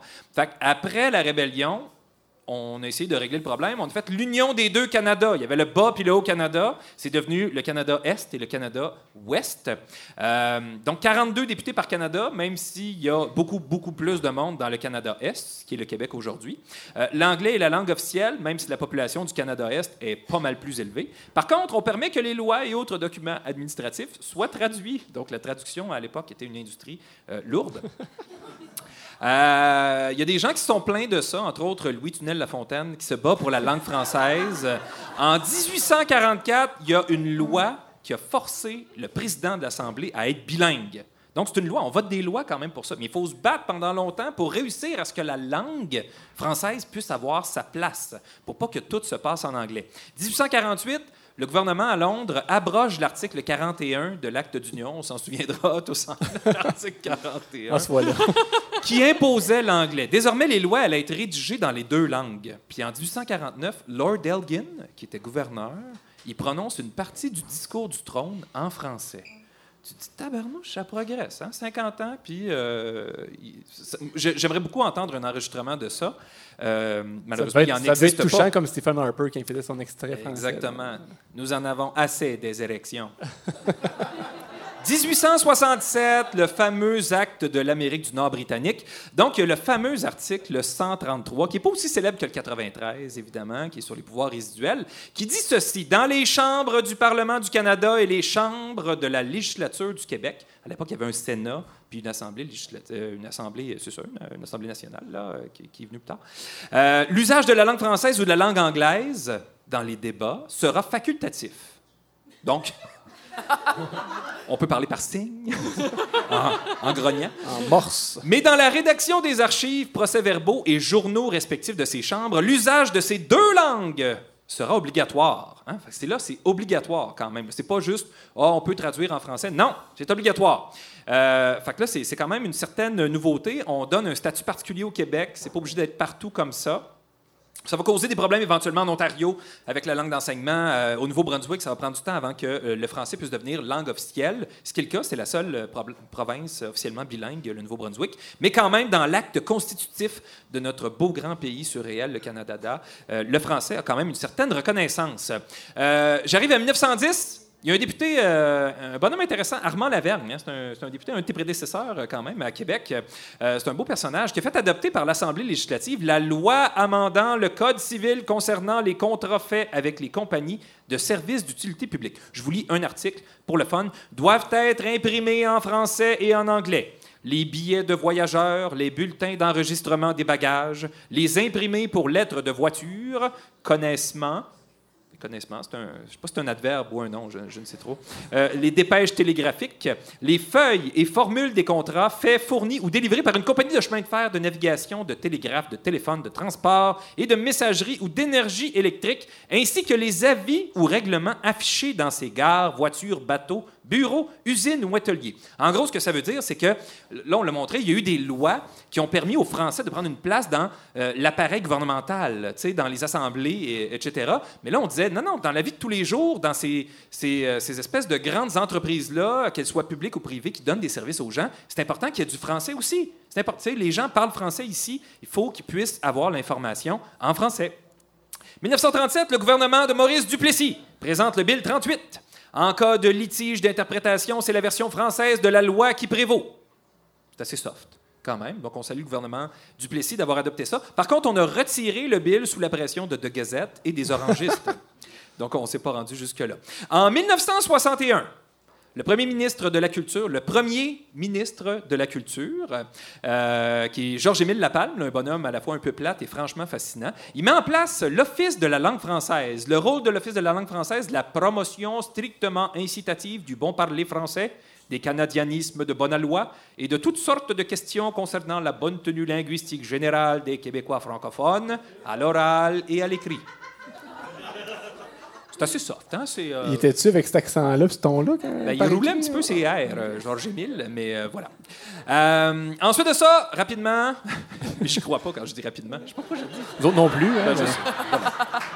1968. euh, 1968, je sais pas si ça vous dit quelque chose. La crise des écoles hein, à Saint-Léonard. Les commissaires d'école à Saint-Léonard imposent aux immigrants, imposent aux immigrants d'étudier en français.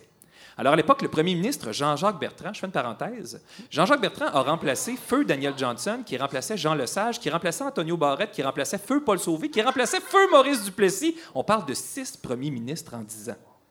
Une situation dont on rêvait à l'époque de Jean Charest.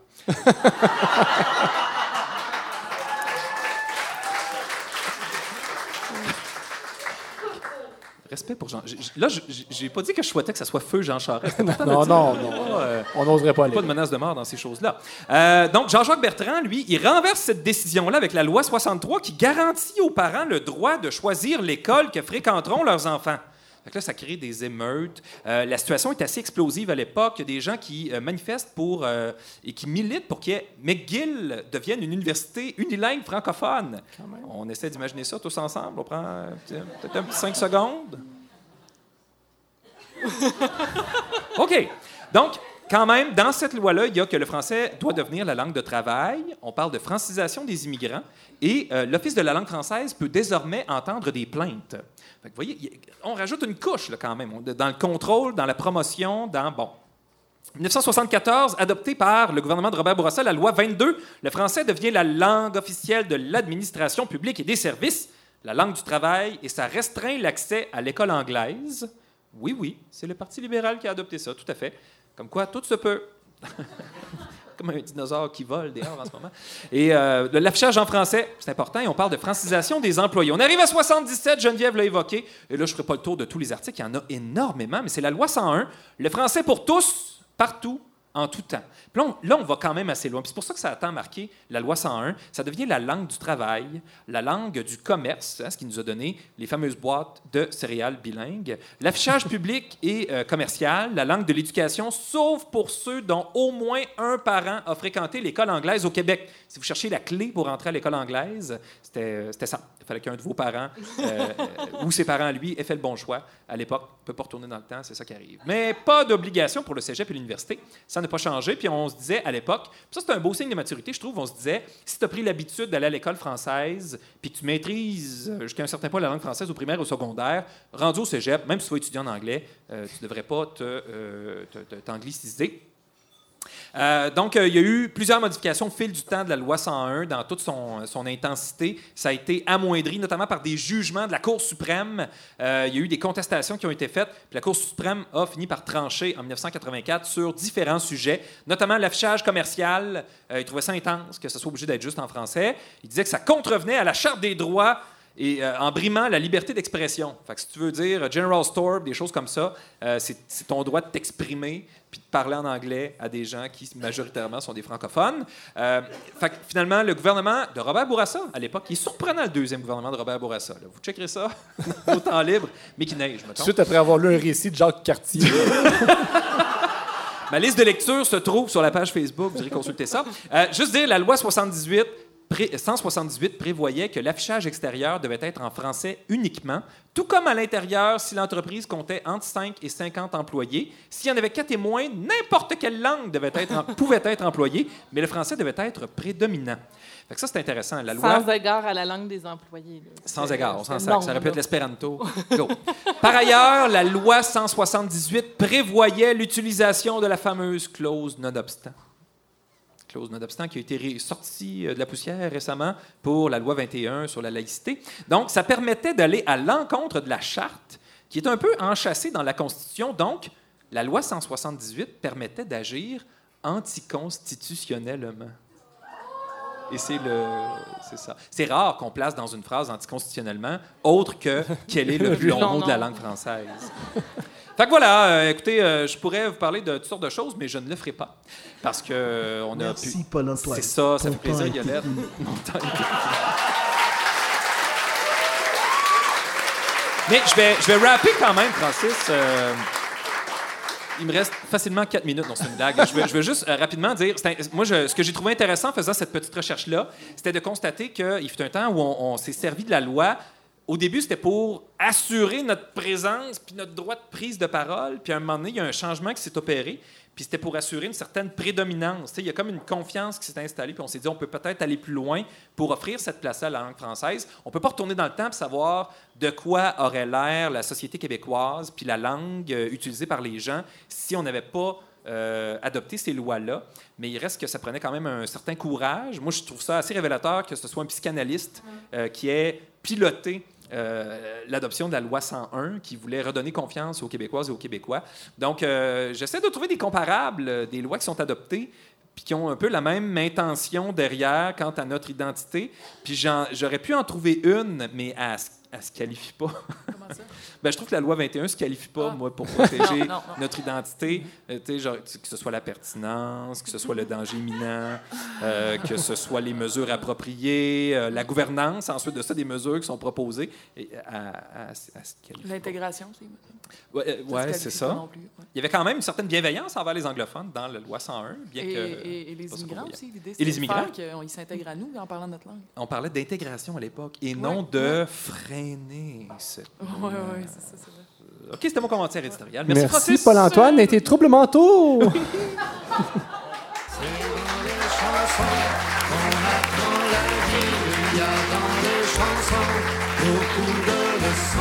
C'est dans les leçons qu'on apprend à lire, mais c'est dans le lit qu'on vit les chansons d'amour. Et c'est en amour fait des chansons.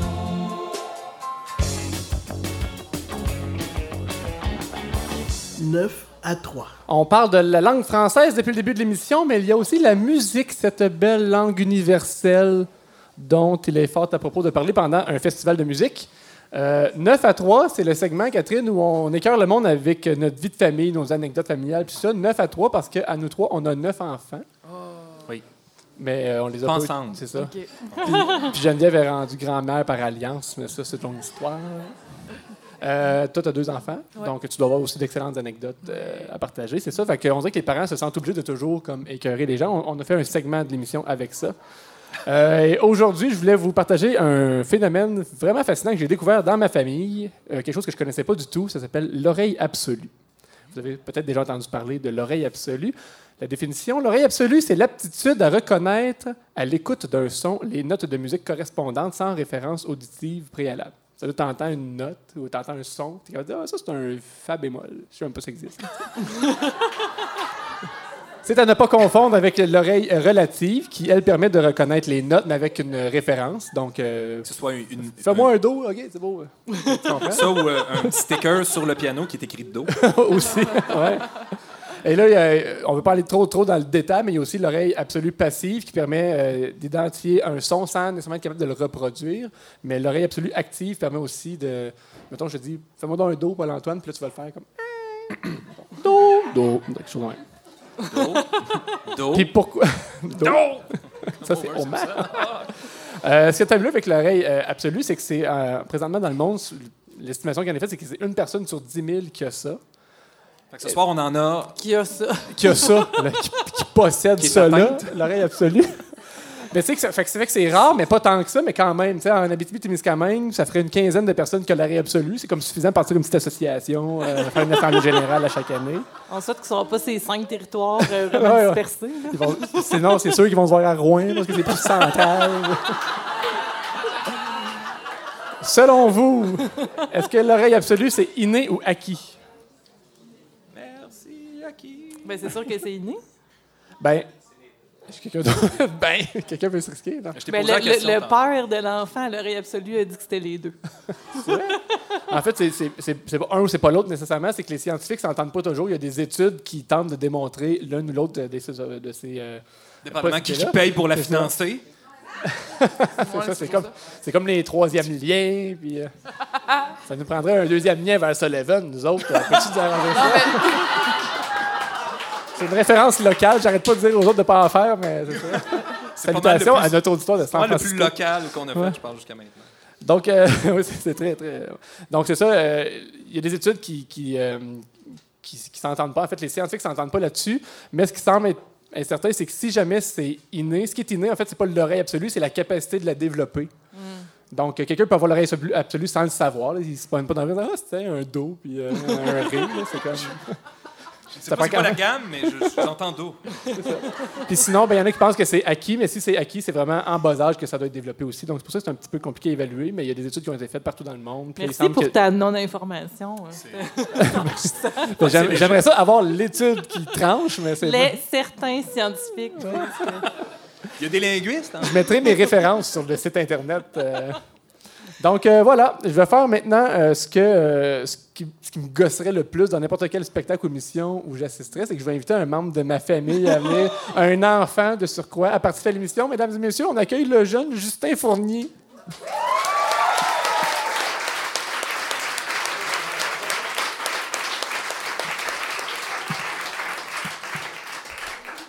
Allô, Titi! Allô? Justin Fournier, c'est mon neveu, c'est mon filleul en plus. C'est vraiment une fierté de l'avoir avec moi. Salut, Justin. Ben, tu peux dire bonjour. Jean. Bonjour. Bonjour. Il est timide quand même. T'es rendu. C'est c'est un petit garçon, Justin. T'es rendu à 9 ans, 10 ans? Oui, pardon. 13 ans. 13 ans, ouais, le temps passe vite. hein. C'est des blagues, c'est des blagues. Justin, dans le fond, c'est le membre de ma famille qui a l'oreille absolue. C'est à cause de lui que j'ai découvert euh, ce phénomène-là. Justin, tu sais qu'à l'émission, premièrement, ça peut une opinion absolue. C'est- Ouais. C'est ton droit de parole, c'est pas parce que t'as euh, pas l'âge d'être dans un bar en ce moment que, que, que tu respecteras pas toutes les autres règles en vigueur. Vas-y, ton opinion absolue, s'il te plaît. Selon Wikipédia, le rôle d'un parrain est de soutenir son filleul dans sa vie chrétienne et de l'aider à grandir dans la foi. Il s'engage aussi à participer à l'éducation du filleul et à aider les parents dans leurs responsabilités. Pour y arriver, le parrain doit posséder les capacités nécessaires et une certaine maturité.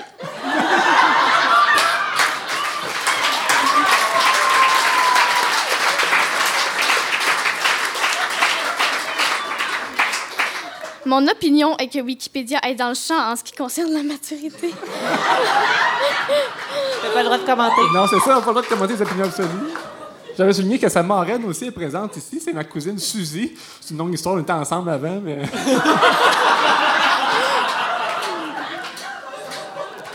Là, son invité Justin, c'est pas juste pour qu'il soit cute du haut de ses 13 ans euh, avec sa petite voix. Euh, c'est que Justin a l'oreille absolue, fait qu'on veut le mettre au défi, lui faire reconnaître des sons pour que vous compreniez en quoi c'est vraiment fabuleux l'oreille absolue, puis c'est spectaculaire quand même. Et euh, comme vous avez constaté que je suis pas vraiment en mesure de challenger d'un point de vue musical, euh, Justin, Geneviève non plus. Je sais pas si Geneviève, tu veux nous chanter quelque chose? Non, Euh, je vais. Euh, on, a invité, on a invité une sommité euh, du monde de la musique pour nous accompagner dans cette démarche-là. Madame Isabelle Trotti, qui est la directrice du Conservatoire de musique de Val-d'Or. Nouvellement en fonction. Bonjour. Bonjour, bonjour. Merci de te joindre à nous. Ça fait grand plaisir. Merci de l'invitation. Donc, tu sais, ça prend une opinion absolue, toi aussi? Oui, moi aussi, ça me prend une, une opinion absolue. Alors, il est de mon opinion que pour préserver une santé mentale, euh, euh, pour la préserver, même l'embellir, l'améliorer, et aussi pour préserver la jeunesse tant physique que mentale, il faut absolument aller chanter dans les chorales. Hey, Voilà. On respecte l'opinion. Donc, Isabelle, on t'a invité ici parce qu'on veut, euh, on veut mettre euh, Justin au défi. On n'est Ben pas des spécialistes de la musique, mais j'imagine, là, on t'a, Paul Antoine a donné son clavier, un, un Yamaha des années 80. euh, Un grand instrument. oui, hein? Le frima, c'est ça un peu. Hein? C'est, euh, J'en ai des frissons. Donc, je sais pas par quoi on devrait commencer. Quelque chose de simple quand même. Je sais pas, on va y aller avec une note, j'imagine, pour commencer. Mais Je vous laisse aller quand même. Alors, euh, ben, Justin, euh, bonjour. Bonjour. Justin, c'est mon élève au conservatoire. Alors, je lui ai enseigné. C'est vraiment le fun de pouvoir se rencontrer ici. Euh, je voudrais juste rajouter une petite information par rapport à l'oreille absolue. C'est une capacité mnémonique, hein, donc c'est la mémoire qui enregistre quelque chose. C'est pour ça qu'effectivement, c'est génétique. Euh, mais il faut quand même avoir la formation pour mettre les mots dessus. Il faut mettre le code. Donc, c'est aussi euh, acquis parce qu'il faut mettre les mots sur la capacité mnémonique. Alors voilà, j'ai tranché. C'est exactement ce que je voulais dire, Je mais j'avais pas ces mots-là. Mais ça, ça vient pas de ta sœur. Alors, alors, Justin, quelle est cette note? Mi bémol. Effectivement! Mais là, ça me semble facile. là. Je le savais. C'est celle que tu avais nommée tantôt, je pense. C'est vrai? Mi bémol. Fa bémol, C'est peux-tu un la- Ah, c'était même pas ça. On recommence. peux-tu nous faire un fa bémol? Je peux. Je peux. Mais là, il va savoir c'est laquelle, fait que ça marchera OK, pas. ben Justin pourrait nous faire un Je vais fa en bémol. es... Ben oui, peux-tu? Fa. C'est ça. Alors, ce qu'il faut savoir, c'est que Fa bémol, euh, en fait, c'est, c'est- ça n'existe euh, pas vraiment. C'est, un Mi. Mais il a réussi à le faire, c'est C'est un Mi. Alors, euh, ben c'est ça. Il nous a fait un beau Mi. J'ai- j'ai- Voilà.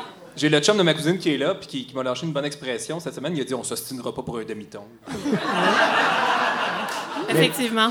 Les gens qui ont l'oreille absolue peuvent, euh, à un moment donné, dire T'as peu, il y a quelque chose qui marche pas avec ton dos, t'es comme un demi-ton ou un quart de ton trop haut, trop bas. Ben, effectivement, puis quelqu'un qui a l'oreille absolue va effectivement s'obstiner pour un demi-ton. Il va s'obstiner corps et âme pour un demi-ton parce que quand on fait de la musique baroque, le diapason de la musique baroque est un demi-ton plus bas. Donc, tous les, les repères des gens qui ont l'oreille absolue sont complètement défaits. Et là, ils sont tout perdus, ils sont incapables de fonctionner la majorité du temps. Ça doit être Donc, euh, c'est pas épuisant. toujours... euh, ben, c'est pas toujours si heureux que ça avoir l'oreille absolue. Justin, je t'en donne deux.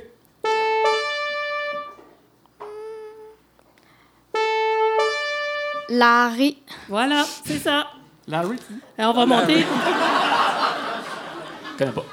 On va monter, euh, ouais, c'est ça. On va monter euh, le niveau de difficulté. Je vais t'en jouer deux en même temps.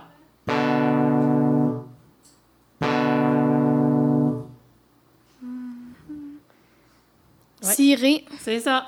J'aurais pas, j'aurais pas dit c'était un ciré, mais c'était désagréable. Est-ce qu'on peut faire un accord? Par- Oui, on peut faire un accord, certainement. Certainement. Puis là, ben, on va aller piger dans différentes choses. Alors, Justin, la première étape, je vais te demander, c'est de nommer les notes que tu entends. Euh, mais ensuite, de me dire, il forme quel accord, parce que Justin, en bon élève du conservatoire, a appris comment former ses accords. Il devrait être même capable de nommer l'accord que ces notes-là vont- vont former. Pas de pression. Hein? Ben oui. Effectivement. Mais là, je vais lui donner une colle. là. Je vais essayer de voir si vraiment, là, c'est ça. Je vais lui donner l'accord.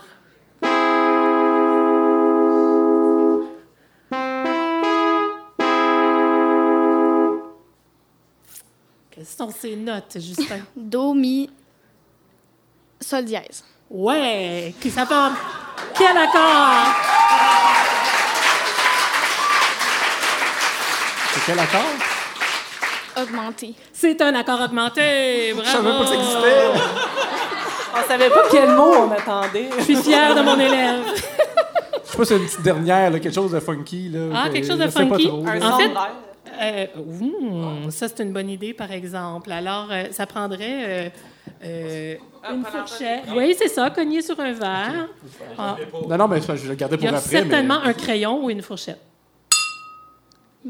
Mi bémol. Exact. On est chanceux que le verre soit bien accordé, parce qu'on aurait pu tomber en deux. Je sais pas si j'ai la même note. sont pas longs, je vais, je vais l'augmenter un peu. Il est désaccordé, mon. Ça, c'est un verre baroque. Non, il n'y a rien à faire avec celle-là. Non, il n'y a pas grand note, non. C'est plus un bruit qu'une note. Faudrait enlever de la bière dedans. Faut que j'en remette, que j'en bois. Ah, faudrait en boire. Ouais. Ben, vais il faire faut toujours en boire. J'a- J'aurais peut-être deux, trois effets sonores aussi pour, euh, pour Justin Oui. voir si. euh, un, un classique qu'on entend souvent parler, c'est le, fa- le téléphone, la tonalité du téléphone. On dit qu'on décroche un téléphone si on veut s'accorder. Fa. Fa. Tout le monde savait ça. Il n'y a plus de téléphones qui font ça. Une plus difficile. Ouais, c'est ça, un iPhone, ça fait pas de fa, hein, c'est ça. Un plus difficile, il y a plusieurs notes. Je sais pas si c'est une question de mémoire, il faut que tu retiennes, là, mais c'est les, les gens de notre époque qui ont euh, utilisé Windows XP vont s'en rappeler.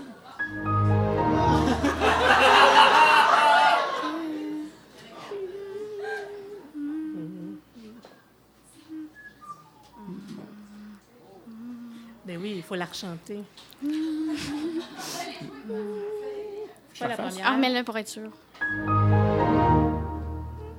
Oups, on ordi vient de La bémol, mi bémol, la bémol, si bémol.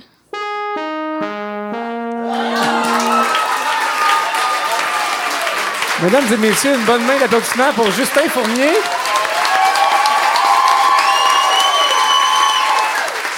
Merci beaucoup, Madame Isabelle Trottier du Conservatoire. Ça fait plaisir. Quelle belle langue, la musique. Catherine, es-tu un peu musicienne? Euh? Je joue de l'harmonica quand il y a un feu. Est-ce que tu reconnais les notes, toi? Non. Non? Fait que tu, tu savais pas si c'était vrai ou pas euh, ce qu'il disait. Mais je me sentais comme un analphabète. J'étais comme. Ben, c'était stagé, c'est une joke, Catherine! Oh, je me sens mieux. Euh, voilà.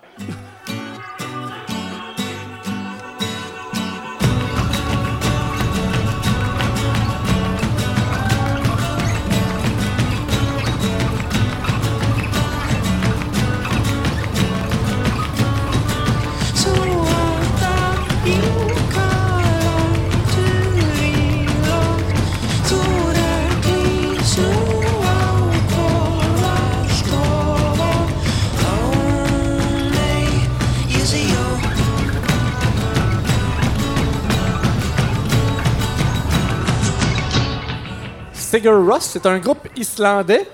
J'ai appris en, en écoutant les pires moments de l'histoire, le balado de Charles Beauchesne, que si des Vikings, mettons de l'an 1000, débarquaient aujourd'hui en Islande, ils seraient capables d'avoir une discussion euh, quand même comprenable avec les gens d'aujourd'hui, tellement la langue islandaise est comme préservée dans sa, langue, dans sa forme originale. Bleu, n'est-ce pas? hein? Vivre sur une île, hein, c'est une bonne façon, euh, outre qu'une législation appropriée, de protéger sa langue. Correspondance. Notre amie Alexiane nous a offert son journal intime et on plonge à nouveau dans son intimité, en toute discrétion avec vous tous. C'est pas l'Antoine qui incarne Alexiane dans notre euh, balado. Je suis le plus crédible dans le rôle d'une adolescente. Bonjour, toi. Moi, ça va bien? Hey! Le camping avec les chabots, c'était cool. Un matin, on a pêché 12 sangsues, caca entre parenthèses. J'ai pêché avec Denis et sa fille. Elle est super smart. Tu sais, elle a full poêle en dessous des bras.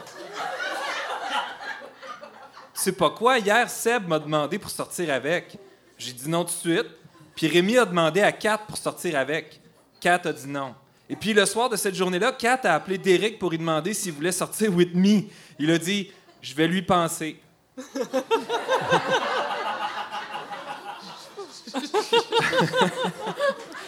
Aujourd'hui, Derek a appelé et il a parlé à Kat et il a dit qu'il avait demandé à Caroline Lefebvre pour sortir avec et sinon, il va peut-être sortir avec moi.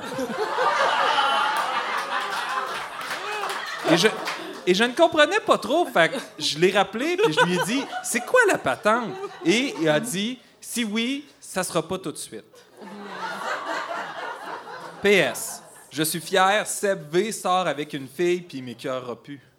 Salut, Alex. PS, Derek ne va pas à l'été en fête. I love Derek. Mais c'est authentique ou quoi? C'est 100 authentique. As-tu ce genre d'adolescence? Euh, j'ai plein de journaux dans mon. Oui, c'est sûr, j'ai commencé vraiment jeune. Parce que là, on, ça fait deux saisons de Qu'en pensez-vous? On- notre 15e épisode va marquer la fin de la deuxième saison. Puis là, on manque de stock avec le journal d'Alexiane. Je sais pas si vous voudrez nous Ben, partager il un des Il tiens. faut avoir entre quel âge et quel âge pour que ça soit. Pas de règlement, pas de règlement. Ben non, ben Écoute, non. euh, Mais ses meilleures années, c'est plus secondaire 1 puis 2. Ouais. On veut que ce soit ado, genre? 11-14, là, c'est. hot. 11-14, OK. Je peux vous en envoyer plein. Il y a des témoins quand Il va même. falloir que je barre toutes les bouts de... de, de... Il va falloir que je barre des bouts. On peut barrer les noms de famille. Ouais, on en fait des fois. Euh, Non, non, non, je parle pas du monde, je parle des expériences. Oh, nice! On est une députée. C'est ça, c'est vrai, tu as une carrière politique euh, quand même. Oui, c'est Ouais, ça. mais c'est c'est pas comme si c'était le décorum qui te définissait. là, mais- Ils sont en train de t'avoir, Catherine. Je sais, je sais, ça a commencé, le verre est en moi.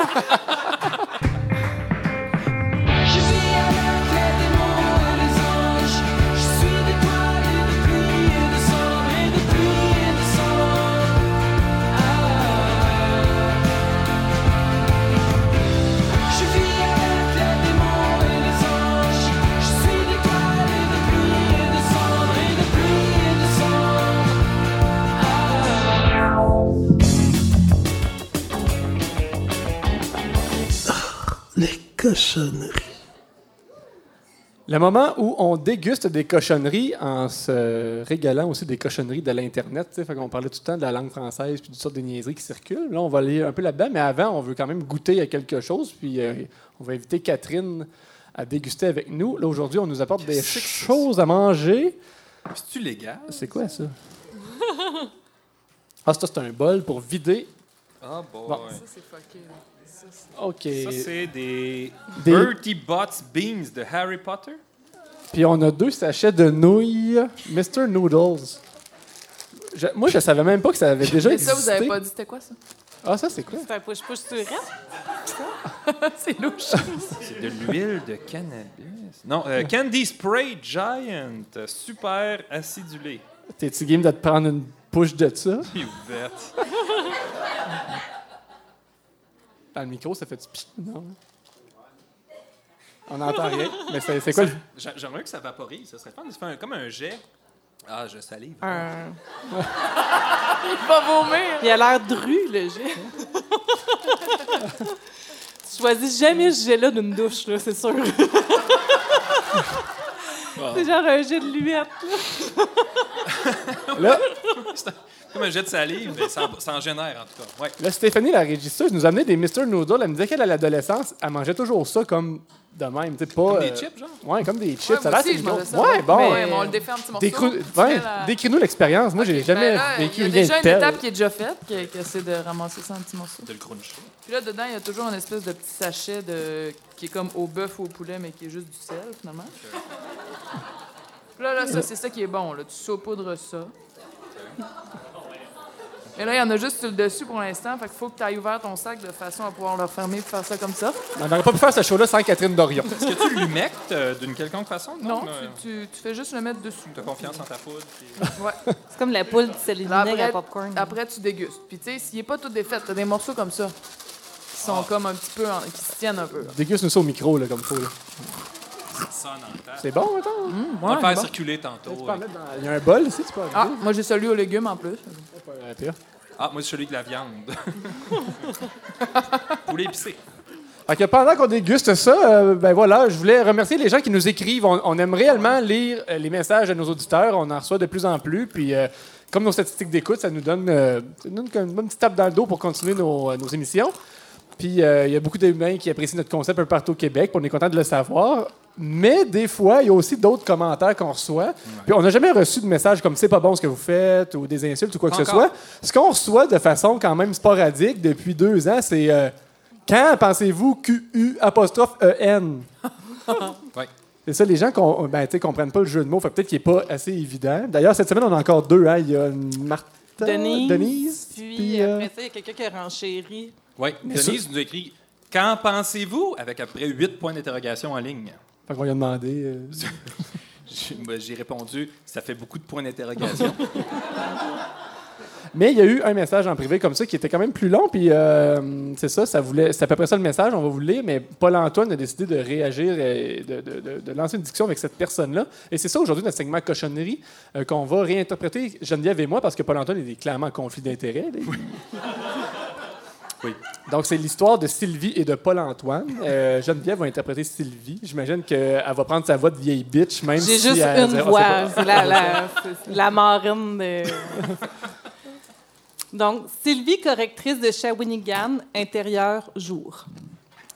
C'est quand, pensez-vous, Q-U apostrophe E-N et non quand? Q-U-A-N-D? Êtes-vous sérieuse? Ça fait deux ans qu'on fonctionne avec une erreur dans notre nom de balado. À moins que ce soit un calembour. Mystère. Aucun mystère. Le calembour est un jeu de mots qui consiste à employer un mot dont la forme peut évoquer deux sens. Un mot, deux sens. Pas remplacer un mot par un autre. L'effet comique qu'il provoque, hein, généralement, résulte de la double interprétation de que l'on peut donner à l'énoncé. Un sale ami mérite d'être charcuteux. Ça, c'est un calembour. Il faut connaître la langue française à fond et en saisir toutes les subtilités pour prétendre produire l'effet escompté. Quand penses-tu QAND? Pas souvent, des fois, mais pas longtemps. Cessez l'ironie. Ça fait deux ans que vous fonctionnez avec un nom de balado qui se voulait un calembour qui a juste l'air d'un gros faux pas linguistique. Ben. Ouais, je sais Alors- pas, ils prennent pas ce mot-là. Alors, elle nous répond ça, là. Elle a dit ça de même. Un samedi matin, la vie devrait être belle, esti. C'est ça le cynisme. Je lis ça. Hey! Puis c'est important de dire, euh, elle écrit au début, le calembour est un jeu de mots qui consiste à employer un mot dont la forme peut évoquer deux sens. Ça, c'est tiré textuellement. OK? euh, de la Banque de dépannage linguistique de l'Office québécois de la langue française. L'Office québécois de la langue française qui est né de la fusion. Non, non, OK, on retourne pas là. Non, non. Euh, On repart de pas. et elle ne cite pas sa source. Ah. Fait que ça, j'aurais pu y remettre le nez en tabac, mais je l'ai pas fait.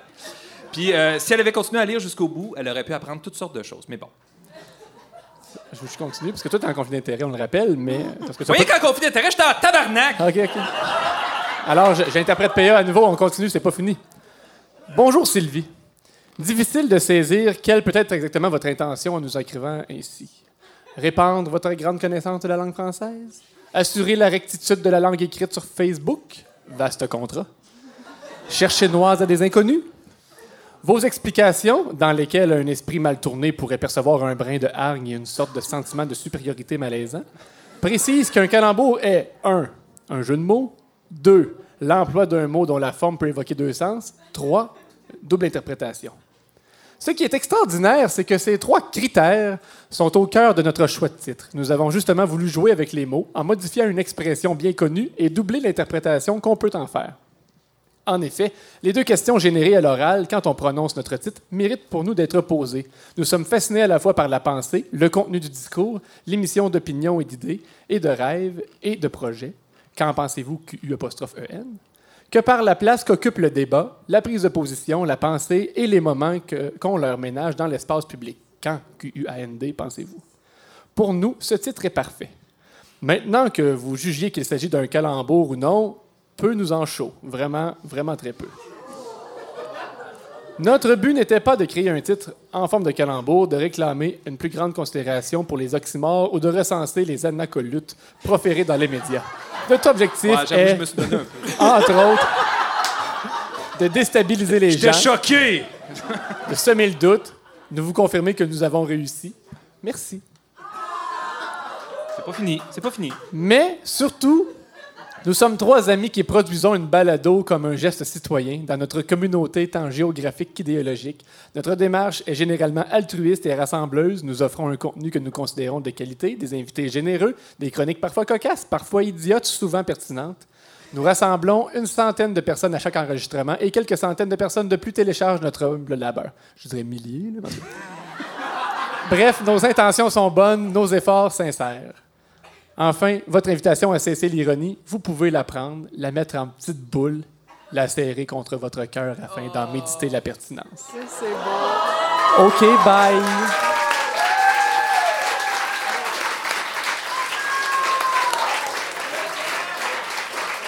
C'est pas fini. C'est pas fini. Sylvie de rétorquer. Très bien. Bon succès alors.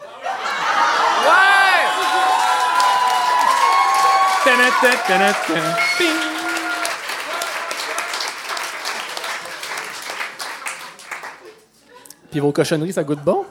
Je, revivais le moment, puis je suis pas sûr que je suis bien.